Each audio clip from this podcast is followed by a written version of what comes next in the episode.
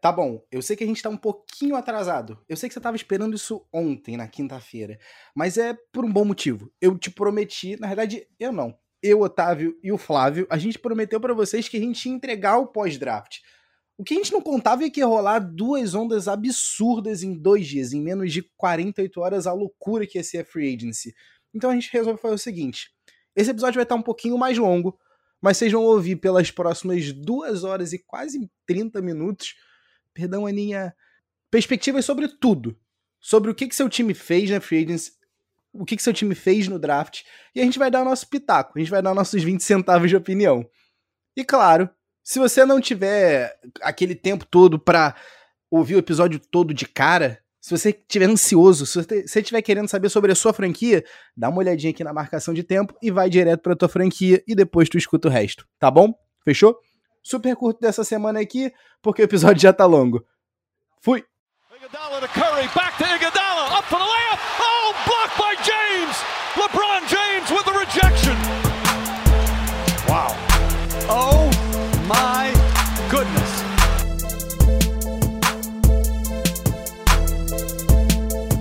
Salve, salve, querido ouvinte, seja bem-vindo a mais um episódio do Peds e Regatas Podcast. Meu nome é Flávio Merenço. E eu sou Otávio Ribeiro.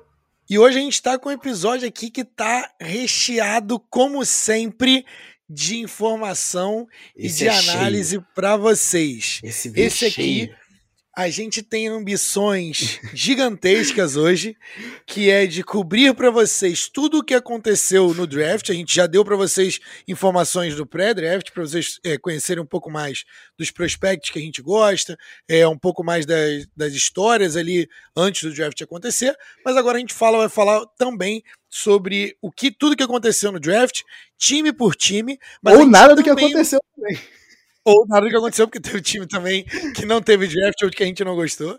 É, e a gente também vai tentar trazer, é, a gente vai tentar trazer, não, a gente vai trazer o, uma análise do que o seu time está fazendo nas free agencies. Então, os agentes livres da NBA já começaram. Então, a gente já está no segundo dia da, do, de agentes livres. Então, hoje é o dia 3 de agosto, é importante datar o episódio. Uhum. E a gente vai trazer tudo o que aconteceu com o seu time no draft mais free agency. Você não pode perder.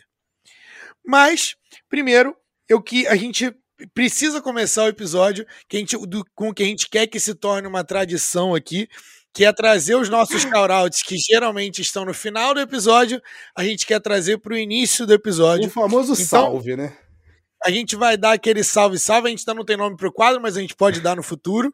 É, então, Tavinho, quem é o primeiro salve aí do nosso do, do, episódio de hoje. O primeiro salve, Flavinho, vai para um torcedor amargurado do Philadelphia 76ers. Um abraço para o nosso queridíssimo Thiago Vital, que me confessou que essa semana que passou foi a primeira vez que ele botou os fones de ouvido para escutar novamente sobre NBA e foi com o nosso Pets e Regatas os dois, tá, Flavinho? Não foi, não foi só o da, da não foi só o, o, o, o pre-draft, não. Ele botou para sofrer e ouviu a gente falar por uma hora e 40 minutos sobre o título do Milwaukee Bucks.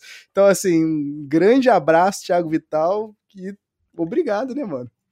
A gente fica muito honrado. Honradíssimo. Tiagão, Tiagão escutando o nosso podcast. O nosso Salve, Pereira. Tiagão, espero que a gente. É, que você goste também desse episódio agora. Do pós-draft. Tá difícil. É, deve estar tá feliz aí com, com as notícias. Ou não. Sim, que, pelo menos. Ou não, né? Também tem isso. Pode ser que não, não tenha gostado do core. Mas. É, a gente tem o segundo salve daqui da noite, que vai para o nosso querido Vinícius Guimarães torcedor do Chicago Bulls e ah, tá ouvinte tá assíduo, assíduo do nosso, do nosso podcast. Esse e tá feliz. Disse que tá, e disse que tá curtindo as transações agora do que o Chicago Bulls fez na, na Free Agents, que a gente também vai abordar hoje. Salve, Não é o único, né? Não é o único, né? Eu vejo o sorriso na sua cara daqui. Mais ou menos, mais ou menos. Tem coisa que eu gostei, tem coisa que eu não gostei. Mas a gente vai falar daqui a pouco. Mas tem mais um salvezinho aqui na nossa lista, que é do João Vitor Pefister. Ele é o. Tá, pediu aqui pra gente falar que o, ele é o, é o autor do perfil Cade Cunningham BR no Twitter. E Visionário. Visionário. Totalmente Cade Cunningham ou cadecanizado, melhor dizendo. Ou cadizado. Ou cadizado. E, e o nosso querido é, falou que escuta o nosso podcast direto e, e, e o perfil do, do cara já tem quase 400 follows, então você vai seguir o cara lá também, depois que você estiver seguindo o Peds Regatas, arroba também no Twitter. Tá? Aproveita enquanto o cara ainda não, não, não hypou, hein? Aproveita enquanto o cara ainda não hypou, porque JV tava lá antes de todo mundo. Aproveita você e vai lá seguir, porque o cara é fera. E Flavinho trouxe. Posso cortar, Flavinho? Fica à vontade. Tu, tu já tá.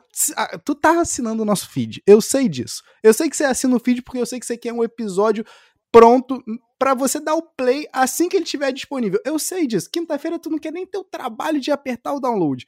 Então assina o feed, irmão. Assina o feed, minha querida. Assina o feed, meu querido. Assina o feed, meu querido.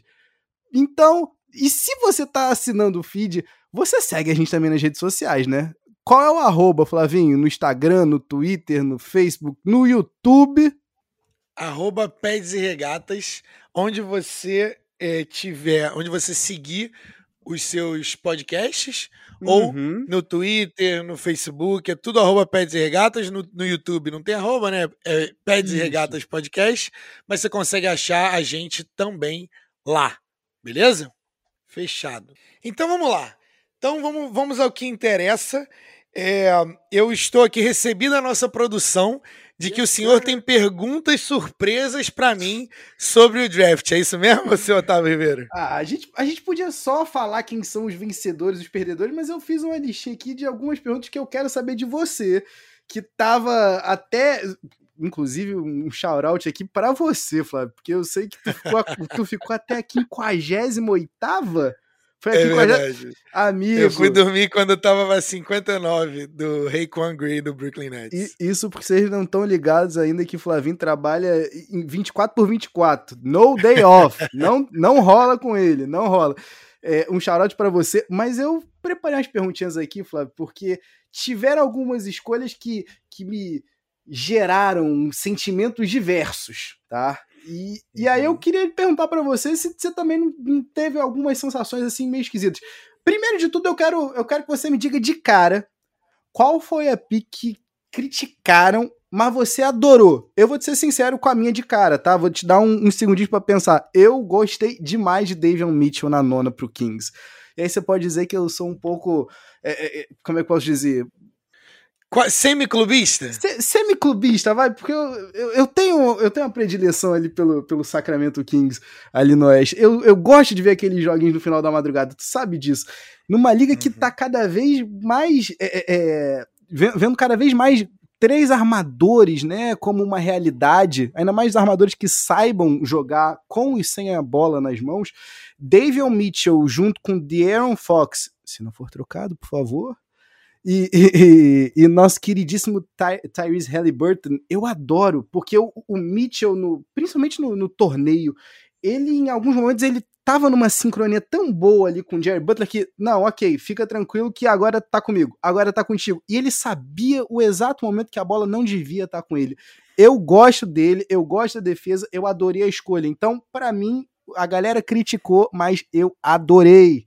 Qual foi a tua escolha, meu irmão? Bem, é, existem, é, existem picks que foram criticadas, né? Uhum. Mas a, a, pergunta sobre criti picks criticadas, mas que eu curti.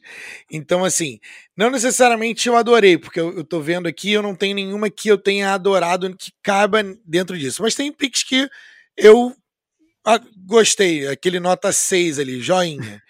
e, e, mas, que foram, mas que foram criticadas porque pelo nesse, essa pick, na verdade, né, que é a pick 13 do Indiana Pacers, é, foi criticada pelo pela falta de potencial, né? A falta de, de upside que a gente chama, né?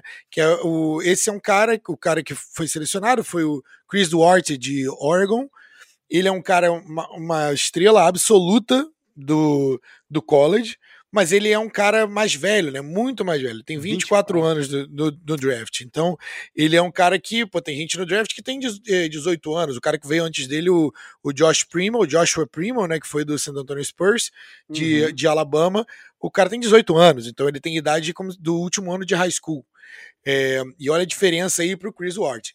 Só que a, a, o que a gente esquece né, no draft é que, número um, se os times da NBA erram, a gente também vai errar. Uhum. Então, quando você chega na pick 13, galera, não tem 13 super estrelas no draft. Tem draft que não tem nenhuma. Não tem 13 estrelas no draft. Tem draft que tem duas. E às vezes não vem do, dos primeiros picks. Então, assim, tudo que você está querendo, dependendo do, de você como time e, da, e, das suas ambições como time filosofia como, como, como time, é, é, achar alguém que vá ficar na liga e contribuir durante 10 anos, que seja. O Chris Ward é esse cara. Ele é um cara que consegue ser sétimo, oitavo homem num time de playoff. Não estou falando que é um time ótimo de playoff, mas um time de playoff. Por quê? Porque ele não vai comprometer uhum. a retaguarda, mas ele também não vai ser a superestrela nunca do Indiana Pacers. Ele não vai ser o próximo LeBron James. Porém, né, a gente tem isso, a superestrela do Indiana Pacers. Porém, ele é um cara que é sólido, ele você vai poder contar com ele. E esse é o tipo de, de pique que a gente chama nada mais Rick Carlisle do que isso. Chegou, dando, chegou dando as cartas, né, Flavinho? Chegou dando Nada mais Rick Carlisle do que pegar o cara mais velho do draft e o cara mais polido também, porque ele, ele é um cara muito bom, né? Uhum. Eu gosto e, dele. E, e, qual foi a pique que tu cuspiu o negocinho que tu tava bebendo na hora que rolou? Aquela pique que espantou todo mundo. Uhum. Aquela, Aquela pique falou, surpreendeu. É o que, que, que tu deixou até a lasanha cair essa é, é a pick que veio antes do Indiana Pacers. Que eu já falei aqui. Que é o Joshua Primo. Ninguém esperava esse cara sendo é, décimo, ter, décimo segundo jogador. Santo Antônio não, não se importa com nada que ninguém pensa, que o consenso pensa. Mas tem, é, tem é, experts do draft, né, e tal, que estavam com uma média ali entre 35 e 50, e 30, e 35 e 50 jogador com o Joshua Primo no ranking deles. Então ele estava nessa área ali, então ele estava esperando de ser o segundo round. Ele é o jogador mais novo do draft. Josh Primo. Sempre bom falar que são só três mesezinhos aí, só mais, mais novo que Jaden Springer, que foi a 28 escolha e já é mais pronto do que, do que o nosso Primo Guy. Tudo bem, eu aceito ele como spot-up shooter. Va é vamos lá então. Já que, eu, já que eu puxei aqui a sardinha. Ah, e tô contigo, tá? Quando eu vi, falei: Primo? Que é que sério? O tá né? que, que tá acontecendo? Vamos lá.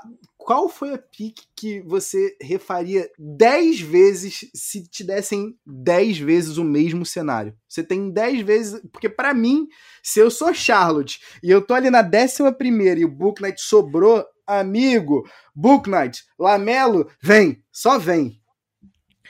É, esse é um pique muito bom porque eles se, eles se complementam, né? Então, o jogo do Book Knight e o jogo do Lamelo, o que o Book Knight não tem, o Lamelo tem de sobra. Então, uhum. que é a questão do, do playmaking, né? E, e, a gente tem o Lamelo, que é o, o, o cara que talvez o melhor passador, jovem passador da liga. Então, o, o Book Knight com o Lamelo ali é muito bom, mas eu não tenho a menor dúvida, e esse a resposta para sua pergunta é Oklahoma City Thunder na 16 hum. posição, ah. que trocou para o, o, Houston Rockets, trocou, né, com o Oklahoma City Thunder.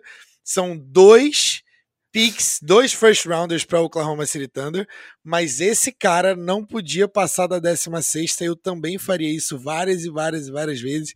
10, 11, 15, 25 vezes. Alperen Şengün, da Turquia, o MVP da Liga Turca, novo, e é, um do, é o meu segundo xodó desse draft inteiro. Eu não achava que ele chegava na, na, na número 16. Top 5 jogadores do Advanced Stats desse draft. Então, assim, que pique faria 10, 15, 20 vezes. O, o servilho desse draft, né? Servilho, só que uma interna aqui, foi um atacante do Corinthians nos anos 50 que era conhecido como bailarino. Eu, de fato, Flavinho, você falou no último pod e eu recorri a fita, eu recorri, e eu realmente fiquei impressionado, meu amigo. Que pés, que movimentos de pés. Incrível, de pé, né, incrível. Né, Maravilhoso. Pronto. Mas aí, Flavinho, eu também me lembro de quem me deixava muito apaixonado pelo, pelo, pelos passos de bailarina de Ali Okafor. A gente sabe como terminou. É verdade. Enfim. É verdade. Seguindo aqui, Flavinho. As pessoas. Perguntar... Uma coisa, uma coisa que é. os experts falam sempre é que é o seguinte: todas as pessoas que foram draftadas na história são pessoas diferentes umas das outras apesar delas, o jogo delas poderem se parecer, elas são pessoas com backgrounds diferentes, mentalidades diferentes, enfim. Mas é, mas é verdade. É porque o, o Okafor, Okafor é, em defesa dele, segue na liga. Depois Sim, de todo esse tempo, segue na liga. Ele, ele poderia ter sido um Anthony Bennett da vida. Mas o cara segue sendo Okafor. um jogador. Respeite. É. Respeite. É verdade. É verdade. Ele só não atingiu as expectativas, mas é isso salvo engano, foi o Josh Christopher, né, que perguntaram para ele qual é, se, em quem que ele moldava o jogo dele, e ele falou, né, em Josh Christopher. Comprou a bagaça, meteu aquela. Eu pensei, putz, Flavinho, se viu isso aqui, Flavinho curtiu. Mas é o que falou, né? Cada um é cada um, tá certíssimo. Mas me leva para a próxima pergunta, Flávio, que é eu, vou perguntar para você, mas talvez seja até uma barbada vis-a-vis -vis a sua cravada no mock draft da, da, do, do, do, do Aro. Né? Mas qual foi a escolha que você sabia que ia acontecer para aquele time? Para mim, Flavinho, eu sabia que o Moses Moody ia acabar no Warriors. Não fazia a mínima ideia que iam deixar ele sobrar até a 14. Olha, isso, isso é uma boa. Faz sentido essa, essa pique, inclusive, mas eu acho que o Warriors tentou, tentou, tentou trocar a pique e depois foram, foram obrigados, não, não tinham parceiros de troca, foram obrigados ali a ficar com as duas, mas acho que eles fizeram um bom trabalho nas duas picks, tá? É, eu, o, o, tempo todo eu tava ouvindo o Jalen Green para o Rockets, Jalen Green para Rockets, Jalen Green para Rockets. E fora a, a pick do Cade Cunningham, né? É, ainda havia uma discussão interna ali se, se Evan Mobley com o, o Jalen Green né? Se Jalen, o Evan Mobley ou Jalen Green em, em Houston. Mas no final das contas deu, deu Green. De toda forma, eu não tenho como não, não pegar esse crédito, porque é muito mais difícil a probabilidade de acertar a pick 27 do draft da forma como se fez e eu, eu escolhi o, o, o meu, um dos meus garotos do draft, que é o Cameron Thomas, apesar de ter vários Vagabundo. problemas com um monte de coisa que ele faz, mas é, ele é um talento inegável. Na pick 27 vale o risco. Certíssimo. E aí a gente vai chegar aqui. Eu podia só te perguntar qual foi a melhor e a pior escolha. Mas eu quero saber o seguinte para você: qual foi o jogador que te deixou mais animado? Pode ser pela escolha, pode ser pelo, pelo jogador em si. É, eu vou ser clubista aqui, eu vou, eu vou falar aqui do meu Jaden Springer. Tô brincando, é óbvio que não. Eu tô muito feliz pelo Pistols, eu tô super animado para ver Kate Cunningham trazendo a franquia pro lugar de destaque que merece. Eu realmente espero que, que vingue, tá, Flavinho? Eu vou, eu vou dar mais de uma. Eu vou à roubar vontade. nessa questão. É, o jogador que me deixou mais animado de ver foi o Jalen Suggs, Tá? Ele, inclusive, o, o pique do, do, do, Toronto, né, de ter pego o Scottie Barnes e não ter pego o, o Jalen Suggs na, na quarta, tipo foi um dos piques também de. É o segundo lugar ali de, de cuspir a cerveja. Mas é uma, é, uma das, é uma das tapes mais legais de assistir, dos highlights, para quem é, gosta de assistir jogos e highlights. Cara, vai assistir a tempo de Jalen Suggs. Mas outros jogadores que também me chamam bastante atenção e que é muito legal de assistir, tá? Porque os caras são simplesmente contagiantes, tá? O Alperen Shengun, como eu já disse, o, o nosso querido Josh Christopher, é, o Josh Christopher tem uma. Se colocar no, no YouTube, Josh Christopher Dunk, ele tem, ele, assim, assassinou um rapaz com uma enterrada de, de basquete. Já é, carrega é, um homicídio nas costas. Exatamente. E o outro que eu queria trazer aqui é o Nashon Bones Highland. Mais um dos, dos, jogadores que eu gosto de VCU. O cara chuta do meio da rua e, e assistir as entrevistas dele também, né? Ver é, a história dele, de onde ele veio, de uma infância super. É, é, onde faltou muita coisa né, na infância dele, para o cara hoje ser primeiro, é, primeira sele, seleção de primeiro round da NBA é, é, uma baita vitória e esse é o tipo de cara que você torce. Então, então aí alguns jogadores que eu gosto de ver, de, de ser divertido de ver. Perfeito. E aí eu vou te ser sincero, tá? Tu falou do, do, do Jalen Suggs. Eu tô zero animado porque eu tô preocupado com o meu garoto. Eu tô preocupado com o Jalen Suggs. Pelo amor de Deus, Flávio. E aí eu chego na próxima pergunta. Infelizmente, vai bustar. Quem é para você? Para mim, infelizmente, vai ser o Jalen Suggs. Porque cinco, porque na 5, no Magic, o que o Magic deu de sorte, o Jalen Suggs deu de azar. A real é essa. Eu vou te ser sincero, a gente antes de gravar aqui sempre perguntou, pô, mas tem como tem chance de sair? Mas são oito anos de Magic. Será que oito anos de sofrência não te deixam impaired para sempre, né? Não te deixam lesionado para sempre na alma? Eu não sei, Flávio. Para mim, infelizmente, Jalen Suggs corre um sério risco de bustar. Complicado isso, hein? Bem complicado. É, ele é o meu jogador número um do draft, eu, eu não escondo isso. É, ele, quando a gente faz, quando eu fiz a minha big board, né, o, o Cade estava na frente dele, porque se você, se você tem um, um, cara igual a ele, você pega o melhor ativo. Mas eu realmente acho que ele, daqui a 10, 15 anos, ele vai ser o, o cara desse draft. Tá? Ele, tem, ele tem esse tipo de talento na minha visão. Assim como tem quatro jogadores, né, ao meu ver, que tem, que tem talento para ser dos melhores jogadores desse draft. Mas é, o draft a gente nunca sabe, né? A gente faz, fala para errar mesmo. De toda forma, cara, o Orlando é onde carreiras da NBA vão para serem subutilizadas e para morrer. É, Infelizmente. Salve aí Mobamba, salve aí nosso querido Tobias Harris, que até, até floresceu um pouquinho lá, mas saiu, né? Então a gente tem uma lista de jogadores de, tipo. Mário é, aquele ponto, Mário Rezonha, mas eu tô querendo lembrar do cara que tá no, no Knicks. Alfred Payton. Ponte, Alfred Payton, esse é o jogador que eu tô querendo. Aaron Gordon sobreviveu, mas não, não floresceu, né? Uhum. É, tá no Denver hoje. É um, é um, jogador até bem legal de assistir, mas não, não é, trabalhou o potencial de superestrela. Victor Oladipo e por aí vai, né?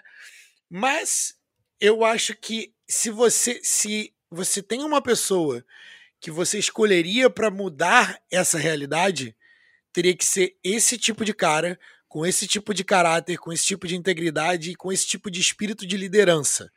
Você precisa desse cara igual tipo assim, o, o LeBron, o, o LeBron sai de Cleveland, vai para Miami, Cleveland vai para o primeiro pick do draft. É esse tipo de impacto na franquia que precisa de personalidade, que muda a franquia. E eu acredito de verdade que o Jalen Suggs é esse tipo de cara com os quais os jogadores gravitacionam e com, com os quais os jogadores. Com, com qual os jogadores querem jogar para, sacou? E, e isso tem muito valor. Isso tem mais valor do que os stats mostram, sacou? Eu te digo uma coisa, tá? Eu te dou o seguinte benefício, Jalen Suggs. Quando Trey Burke falou ao ser selecionado na décima escolha, que as pessoas que sele foram selecionadas antes dele, nada contra, mas que os, os, selecionadores, né, os times, os decision makers iriam se arrepender, eu acreditei no Trey Burke. Eu acredito dobro no Suggs nisso. Então eu dou benefício da dúvida aqui pro, pro nosso garoto. Mas aí eu vou para a segunda pergunta, Flavinho. Quem certamente vai buscar? Aí não é infelizmente, aí é só um fato para você. E eu vou te ser sincero aqui, tá? Desde que Joe Lacob falou que eles em Golden State eles fazem a coisa de maneira diferente, desde que eles pagaram 3.5 milhões para ter a 35 escolha do draft para pegar o Jordan Bell, que ia ser a, o novo Draymond Green, a, a nova resposta as coisas não deram muito certo pro Warriors, tá? Eu acho bem. É difícil a gente ver o time saindo com dois jogadores bons de fato de um draft. E aí eu acho que o jogador bom do Warriors é o Muri. Para mim, o Kuminga é o cara que vai bustar. Ele tem uma chance, uma chance alta de bust. Né? O que, primeiro a gente precisa contextualizar o que é um bust. Né? Um bust é um cara que não atinge as expectativas do, do, do, nível do draft que ele foi selecionado. Então, se o cara foi selecionado ali dentro da loteria, né, que são os primeiros Na altura, né? 15, 14, 15 picks, uhum. ele ele é um cara que são os primeiros, são os melhores jogadores do draft, sacou?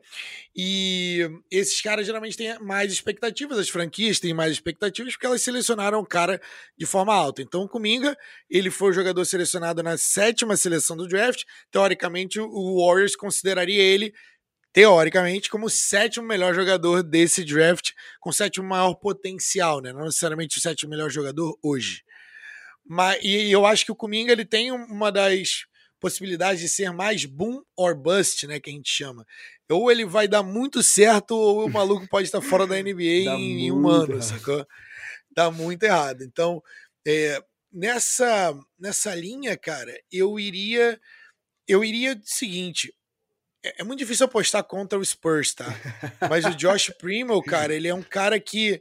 O que você tá apostando é o seguinte: esse cara consegue chutar a bola, ele chuta uma bola de três, e ele tem uma idade de um cara que está saindo do ensino médio agora e ele conseguiu é, se segurar e não comprometer numa, numa das melhores é, divisões do, do basquete universitário.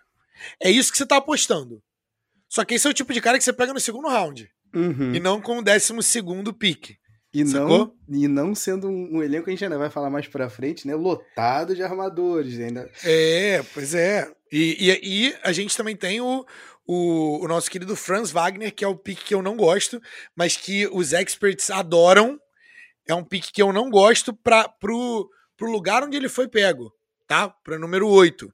Mas se você, de novo, se você precisa de estabilidade, se você precisa de um cara que faz as coisas que ninguém faz, é um cara que joga pro time, é um cara de, que tem caráter, é um cara que tem, é, que tem integridade também. Né? Ele, eu, os coaches adoram ele porque ele joga o basquete da forma correta ali, mas é um cara que tem um potencial, né? Uma, um, um, cenário final. Ele não vai ser uma estrela. E esse é, é um pique muito valioso, né? O, o, o oitavo pique. Na minha opinião, o, o, o Orlando podia ter é, pego o Franz Wagner um pouquinho depois do draft, era só trocar um pouquinho para trás, mas o Franz Wagner era o, era o jogador deles e esse é, esse general manager né, esse front office eles são é muito analytics driven que a gente chama eles são direcionados para os analytics e o Franz Wagner é top 5 nesse draft de analytics e win shares e por aí vai quando você olha o irmão dele, você não fica muito entusiasmado, né, Flavinho? A real já começa aí na, na, na, na, linha, na linha sanguínea, né? Mas eu acho que os três nomes que a gente trouxe aqui, a gente tem motivo para pensar isso, vai. Imagina só o Draymond Green, daquele jeito dele, super competitivo, indo para cima do Jonathan Kuminga, que tudo bem, a gente sabe que ele estava num ambiente hostil já na D-League, vai, todo mundo ali tava pé da vida vendo os caras que não tinham nem 18 anos ganharem salários muito maiores do que journeymans, né, journeymans aqui dizendo, os jogadores estão há anos na liga ou buscando um, um lugar ao sol na liga e estão sempre às margens, né, e quando você pensa no Primo, eu acho que a gente chega num lugar que é mais inconveniente de se falar, né? Será que depois de 22 anos de, de gestão a gente não sabe o que está acontecendo no Spurs for real, sabe? A gente real tá, tem que se preocupar com as seleções. A se ver, Flavinho, a se ver. Pra gente não, não perder aqui o, o, o a, a, toada, eu não vou te perguntar qual vai ser o melhor pick, eu imagino que você vai abordar isso quando a gente fizer o nosso time por time. Eu quero só saber de você qual foi o estilo, qual foi a, a o, o, grande roubo, né? Quem foi que roubou a banca nesse primeiro round? Qual foi a escolha que você falou, puta, aí sim? Bem, a gente tem alguns candidatos, na minha opinião, né? Mas uhum. eu não tenho como fugir do da pick 16 Alperen Shengun, porque eu acho que esse é um oh, cara man. que é top 5 desse draft quando tudo tiver escrito, quando o livro todo tiver escrito e todos os busts já tiverem é, bustado, eu acho que esse cara é top 5 do, do draft sacou? Flavinho já comprou certamente um top shot do Alperen Shengun antes mesmo dele pisar na, na quadra pela Summer League. Eu sei que tu já tá de olho nesse, nesse pacotinho aí. Perfeito, irmão. É, é, é possível, é possível sim. E, eu achava que você ia vídeo pra... de Zaire Williams. Não, não, não ia de Zaire Williams. Mas uma coisa só para poder dar dicas para a galera, porque eu sei que tem uma galerinha aqui que me pede no, nas DMs, é, outros jogadores muito legais de assistir o, o, os highlights e as tapes, Kai Jones uhum. e Keon Johnson. Meu irmão, aí, assistam Kai Jones jogando basquete. O cara é mais rápido do que alguns armadores. Ele é mais rápido, ele é o cara mais rápido da quadra, só que ele tem a altura de um center, ele tem a altura de um pivô. Ele corria atletismo. Então ele, ele joga basquete desde. Ele começou a jogar basquete tem cinco anos. Ele joga basquete de forma recente, sacou? Então ele ainda é um cara muito cru, mas ele tem uma capacidade atlética absurda. Mesma coisa pro Keon Johnson, só que o Keon Johnson joga bem na defesa. Tu foi direto no coração do torcedor do Knicks que comemorou duas vezes quando saiu e falou: Porra, Kai Jones! Porra, Keon Johnson! E tro foram trocados, né? Que maldade, Flavinho. Que, que maldade, Flavinho. Deixa, deixa eu te fazer uma pergunta aqui. Se a gente tiver que sair um pouquinho, vai, daquele, daquele escopo do, de quem foram os, os vencedores e os perdedores desse draft, meu irmão, eu quero saber de ti quem, quem, é, quem que se deu melhor, tá? É, se a gente tá falando aqui do agente imobiliário do Trevor Ariza, se do produtor de podcast do Duncan Robinson, se, o, se a FIBA, se o, o Kyle Lowry, que não vai ter que pagar imposto agora jogando pela Flórida, quem foi que se deu melhor aí, meu amigo? Fala comigo. Eu não estava esperando o Kyle Lowry assinar por tanto dinheiro, tá?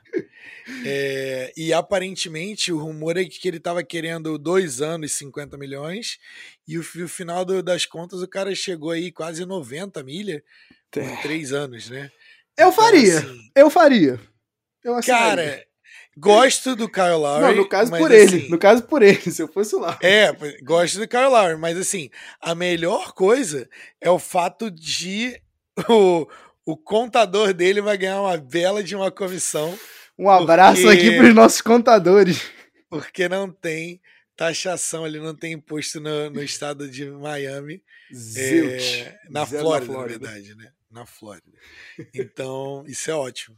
Eu não tenho o que a gente chama de state tax. E, cara, quem que mais perdeu? Se foi o agente do, do campaign, né, que conseguiu um contratinho ridículo para ele, que a gente ainda vai comentar ainda aqui. Se foi o, o, o, o Kobe White, né, que agora com, com Zonzo Ball né, e Cia tá lá, no, lá embaixo do depth chart, se foi a, a, associação dos jogadores da NFL que viu essa masterclass aí do Chris Paul, ou se foram as famosas sources, as fontes, né? Porque se antigamente a gente via o Old tweetando um milhão de vezes sources tell, sources tell, as sources não viraram mais sources, né? Agora o Old está revelando, né? Quem são os agentes que estão negociando diretamente. A gente não tem mais mistério, né, Flavinho? Quem foi que mais perdeu nessa brincadeira?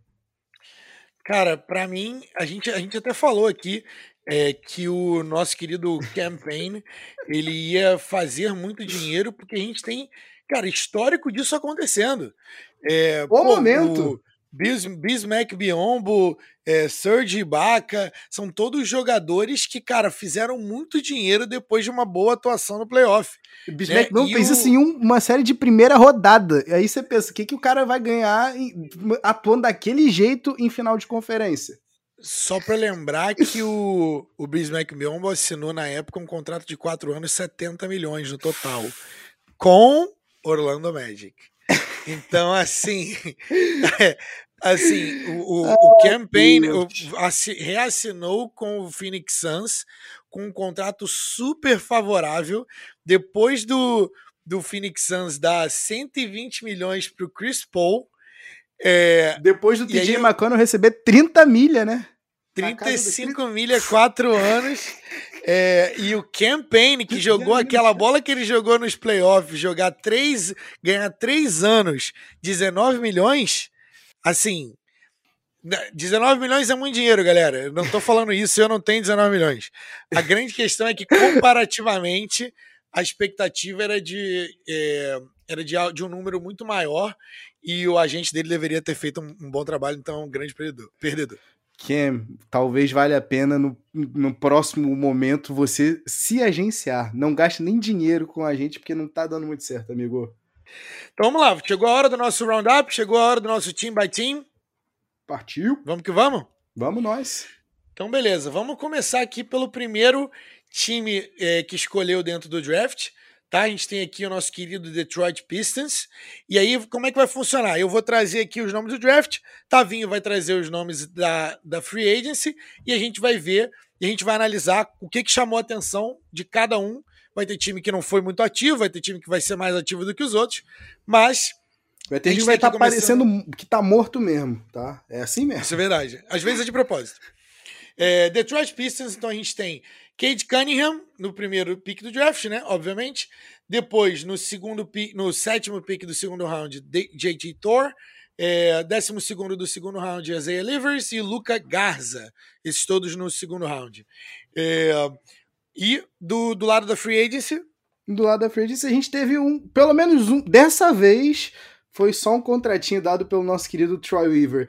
Mas foi um contratinho meio esquisito, tá, Flavinho? Por enquanto que a gente tem reportado que são 3 anos e 37 milhões pro Kelly Olynyk? Isso é sério? É. É. De... Peraí, peraí, Flávio, me diz uma coisa aqui. A gente tá falando do mesmo Detroit Pistons que desceu 20 posições no draft para se livrar do contrato do, do, do, Qual foi o irmão Plumlee que foi? Eu nem sei qual é, até perdi o, o track. O, Mason. Foi, Mason. foi o Mason? Cara, que isso, já saiu de Detroit. Isso é sério? Isso é sério? Os caras precisaram dar uma pick de a 37 escolha nesse draft. Mais o Mason Plumlee pra, para cair pra 57 e os caras me cometem o mesmo erro. Flavinho, no dia 20 de novembro de 2020, ou seja, menos de um ano atrás, os caras tinham cinco pivôs no elenco. E dentre esses cinco, meu irmão, além do nosso referido aqui, Plumley, a gente tá falando de uma seara que constavam, que constavam nomes como Jalil Okafor, Dwayne Dedman, Tony Bradley e o Isaiah Stewart, né, o calouro que, vamos ser sinceros, stick to him se mantém ali, não tem problema. Mas, por enquanto, vamos falar. Fala para mim da coisa boa. O que que, que que os caras conseguiram no Cade e é o um motivo para para o Pistons voltar a sonhar em playoffs e, e, e, sonhar grande, porque a base é forte, né, Flavinho? Esse é o tipo de jogador que ele tem o, o, o que a gente chama né, de que o, o, o cenário mínimo dele ele é um bom para muito, muito bom jogador na NBA. Então, uhum. Então, isso é uma, é uma, ótima, é uma ótima fundação né, para você construir a sua casa aí. Então, o Cade Cunningham, ele, é, ele já é o consenso, ele é o consenso, como eu tinha falado, né, de 12 de 15 é, mock drafts que eu vi. O Cade Cunningham estava como número um. Ele é um cara muito completo, um cara que é, consegue fazer pontos, né? O ataque dele é nos três níveis do, do basquete e, e, é um líder também, né? É um líder ali de vestiário. Então isso é bem legal. Gostaria de chamar a atenção para o JT Thor, que é um cara que é bem parecido com o estilo de jogo do Tom Maker, Magrete. que também foi draftado por essa liga, por essa liga não, por essa franquia mas que é um cara mais franzino, mas que pô, tem, é, faz um pouquinho de tudo, chuta bem, consegue manusear a bola também e tal. Então é só esse o segundo rounder que eu queria chamar a atenção aí. E complementando a informação, a gente tem aqui é, reportado, né, porque ainda não foi sacramentado de vez, o Corey Joseph, é, uhum. que ainda está vivo na liga, três anos no, no Detroit Pistons, e o Trey Lyles, Trey Lyles que já foi do foi draftado pelo Jazz, depois foi pelo Spurs e também trazendo aí mais jogadores de menos expressão, né? Tudo que a gente tem aí do Pistons se, se revolve em torno do Cade Cunningham e também com a esperança de que Killian Hayes, que é o draft pick do ano passado, first round do ano passado que estava lesionado, volte a é, a forma. Né? Você, você gostou mostrar. da tu gostou da atitude do, dos óculos escuros, falando em Bad Boy Pistons? Ele, ele viu o, o, o documentário do, do, Bad Boys na noite anterior, vamos ser sinceros. Ele, ele, tava, ele tava no hype, vai? Ele tava muito animado para para fazer parte de, de Detroit.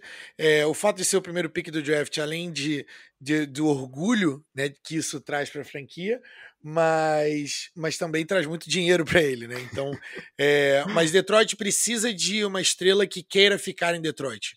E isso tem significância tá? E então o Cage eu acho que é esse cara e que, e que bom que Detroit tem tem esse cara aí. Mas vamos passar para o próximo time. Segundo é, pick do draft aqui foi o Houston Rockets.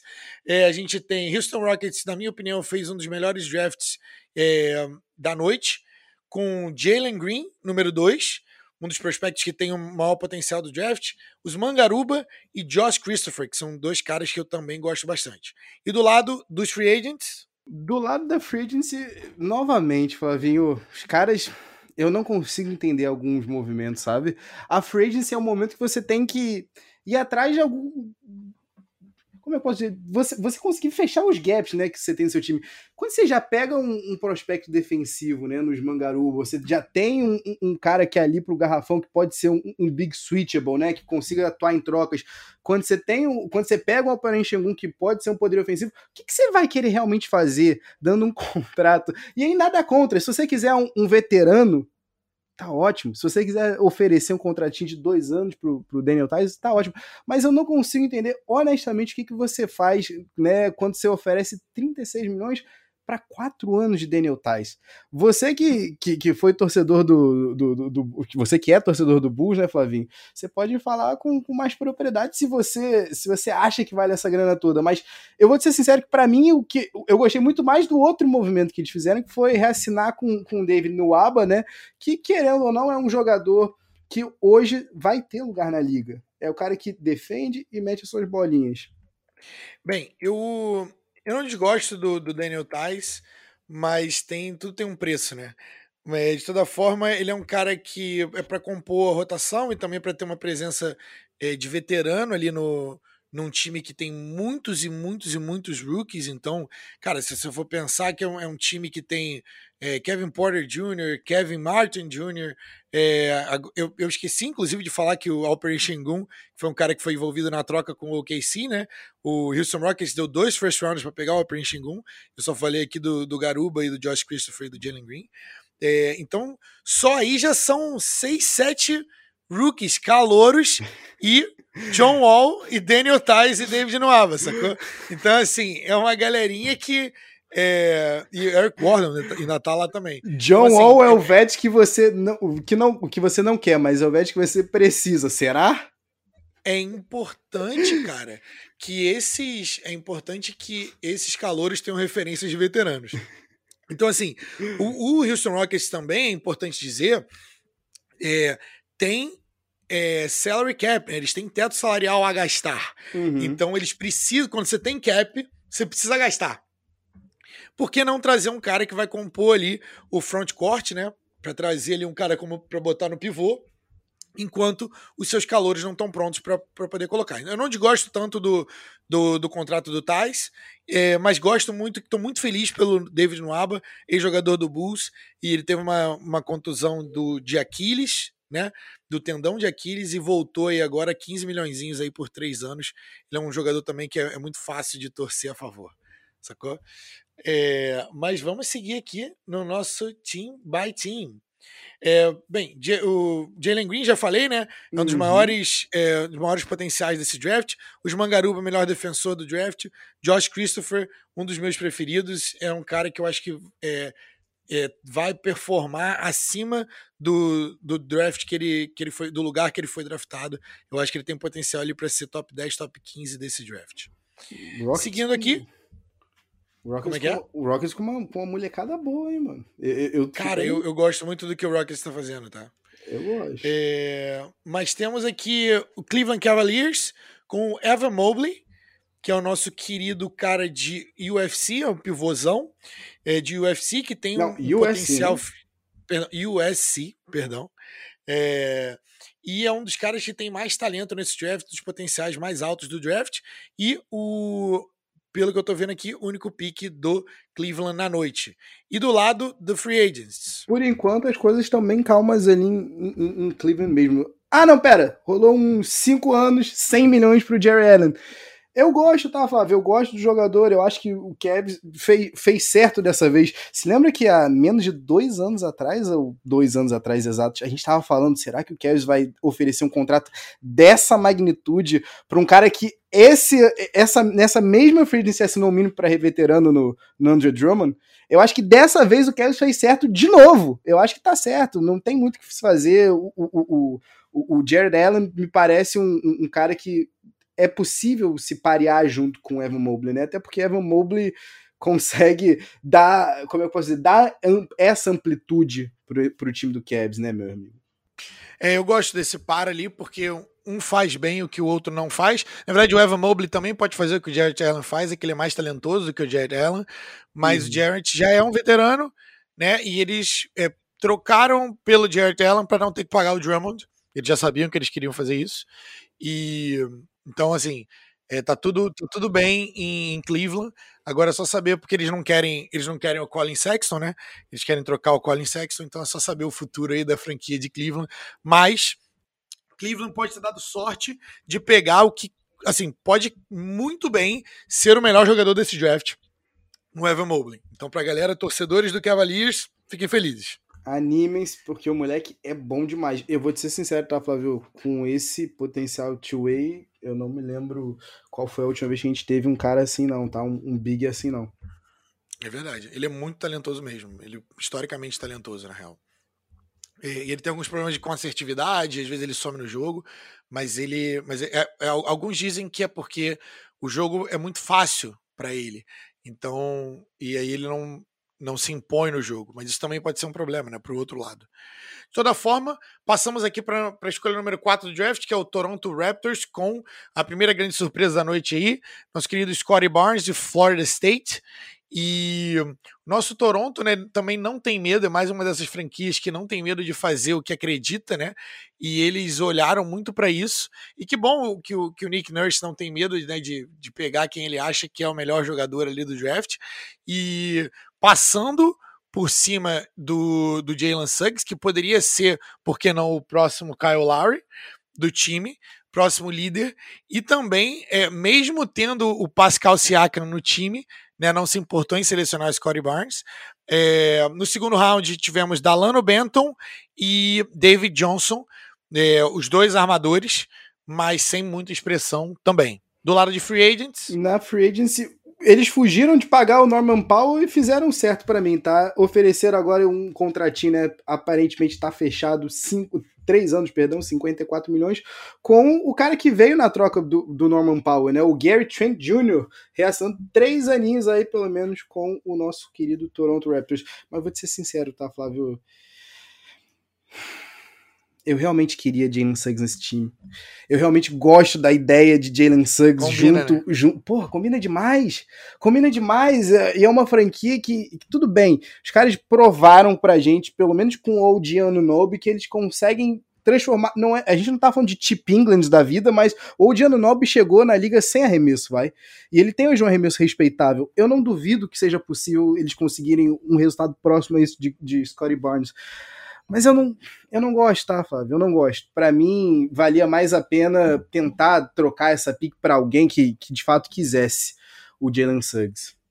Baratíssimo, inclusive, o preço de Gary Trent Jr. para mim, tá? Sim. É, além disso, o, na troca com o Kyle Lowry vai vir o Goran Dragic pro Toronto na sign and trade, né? Exato. Sobre isso, né, o Toronto tá se despedindo de Kyle Lowry, né, que tá indo pro Miami Heat, num contratinho que a gente vai falar daqui para frente, mas ainda tá meio nebuloso, né, Flavio? O que mais que o, que o Raptors vai conseguir nessa, nessa sign and trade? O Raptors que fez um jogo duro do cacete no final da temporada passada, né, na, na trade deadline, não, a gente não quer só o, um, um, o Tyrese Max, a gente quer Tyrese Max, a gente quer Matisse Tybalt, pelo menos duas escolhas de primeira rodada, e estão se contentando aí, nem quatro meses depois, com, com Goran Dragic e sabe-se lá Deus o que mais. Tem gente falando em, em Precious Achua, tem gente falando em Precious Achua e Casey Okpala, eu não sei. Eu sei que independente de onde for, você vai continuar um fã do Casey, né, Flavinho? Com certeza. E do Precious. e do Precious. Mas vou te falar que e, isso é até um ponto importante de trazer, que esse, todos esses deals, cara, eles são reportados. Uhum. É, eles ainda não foram assinados. Então, até lá, o, o, o, número do contrato pode mudar, um milhão aqui, um milhão ali.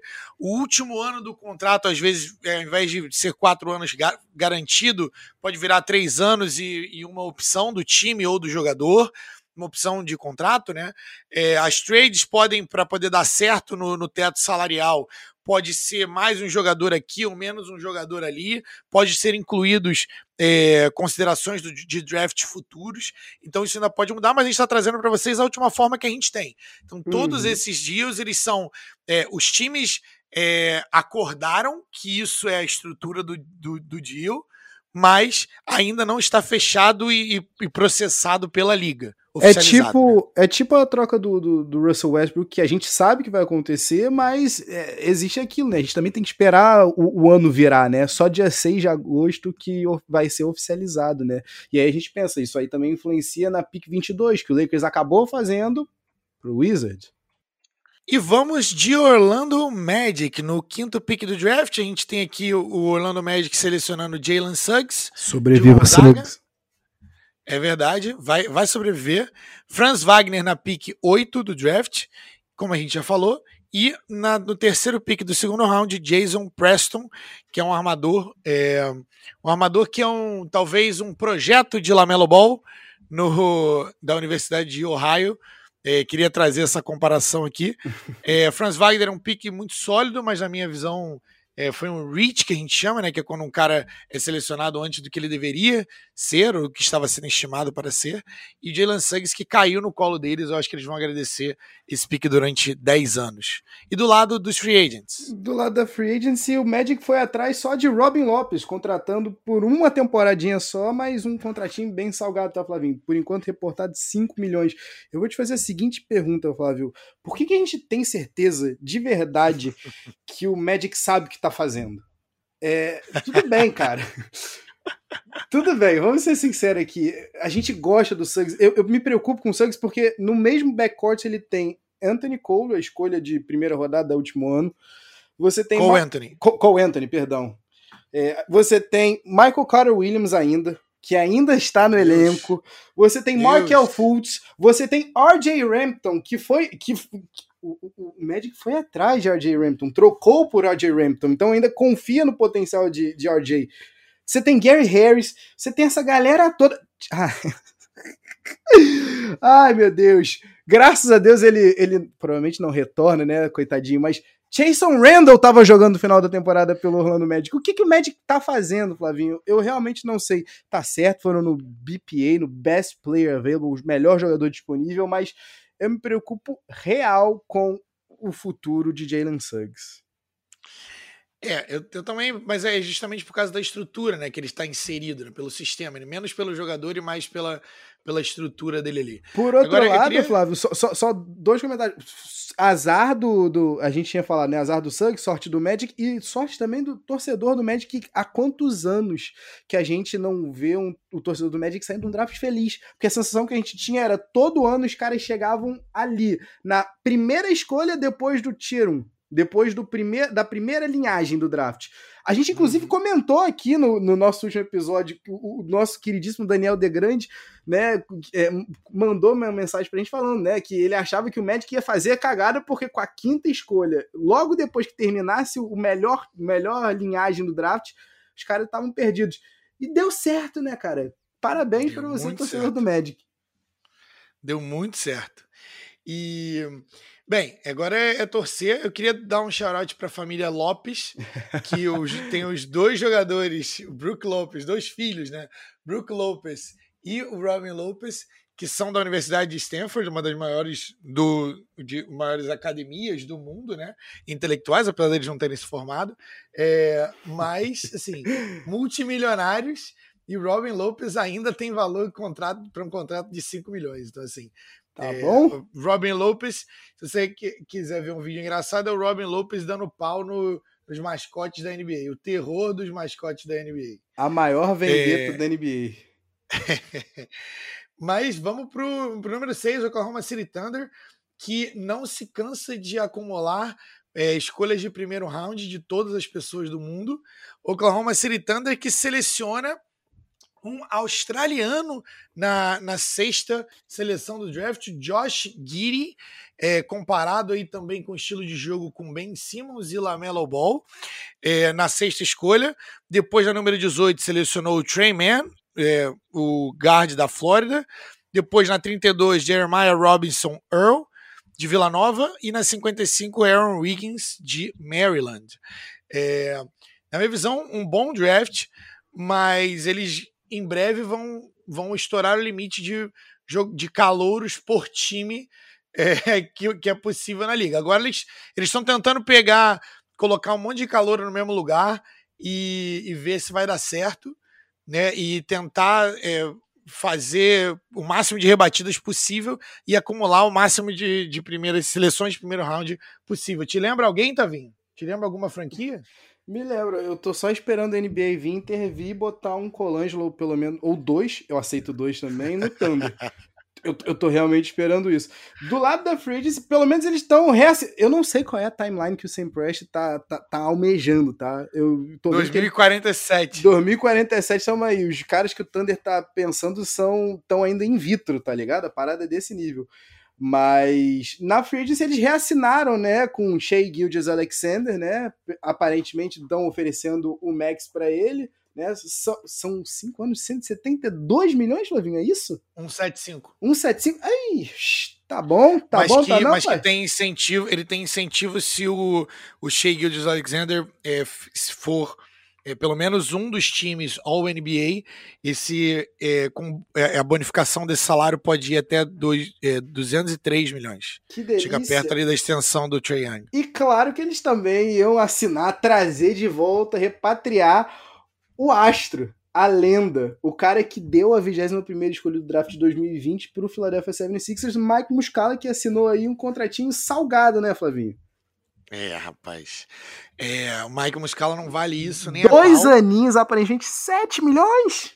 Ai. É, é, e é, esse é mais um, mais um exemplo de um time que tem muitos jogadores com, é, entre aspas, entre muitas aspas, baratos, porque os, os, contratos de calor são bem mais baratos do que, do que os contratos de veteranos, de acordo com a escala de rookies da NBA. Mas. E, e aí os caras precisam gastar o teto salarial para não tomarem multa. Para chegar no mínimo salarial ali. Saudades, então, inclusive. Esse é o tipo de, de movimento que você vê é, pagando, super pagando um jogador aí que é um jogador role player, né? Um jogador é, mediano ali pro time, que é para compor o banco, na real. De toda forma, de toda forma, vamos seguir.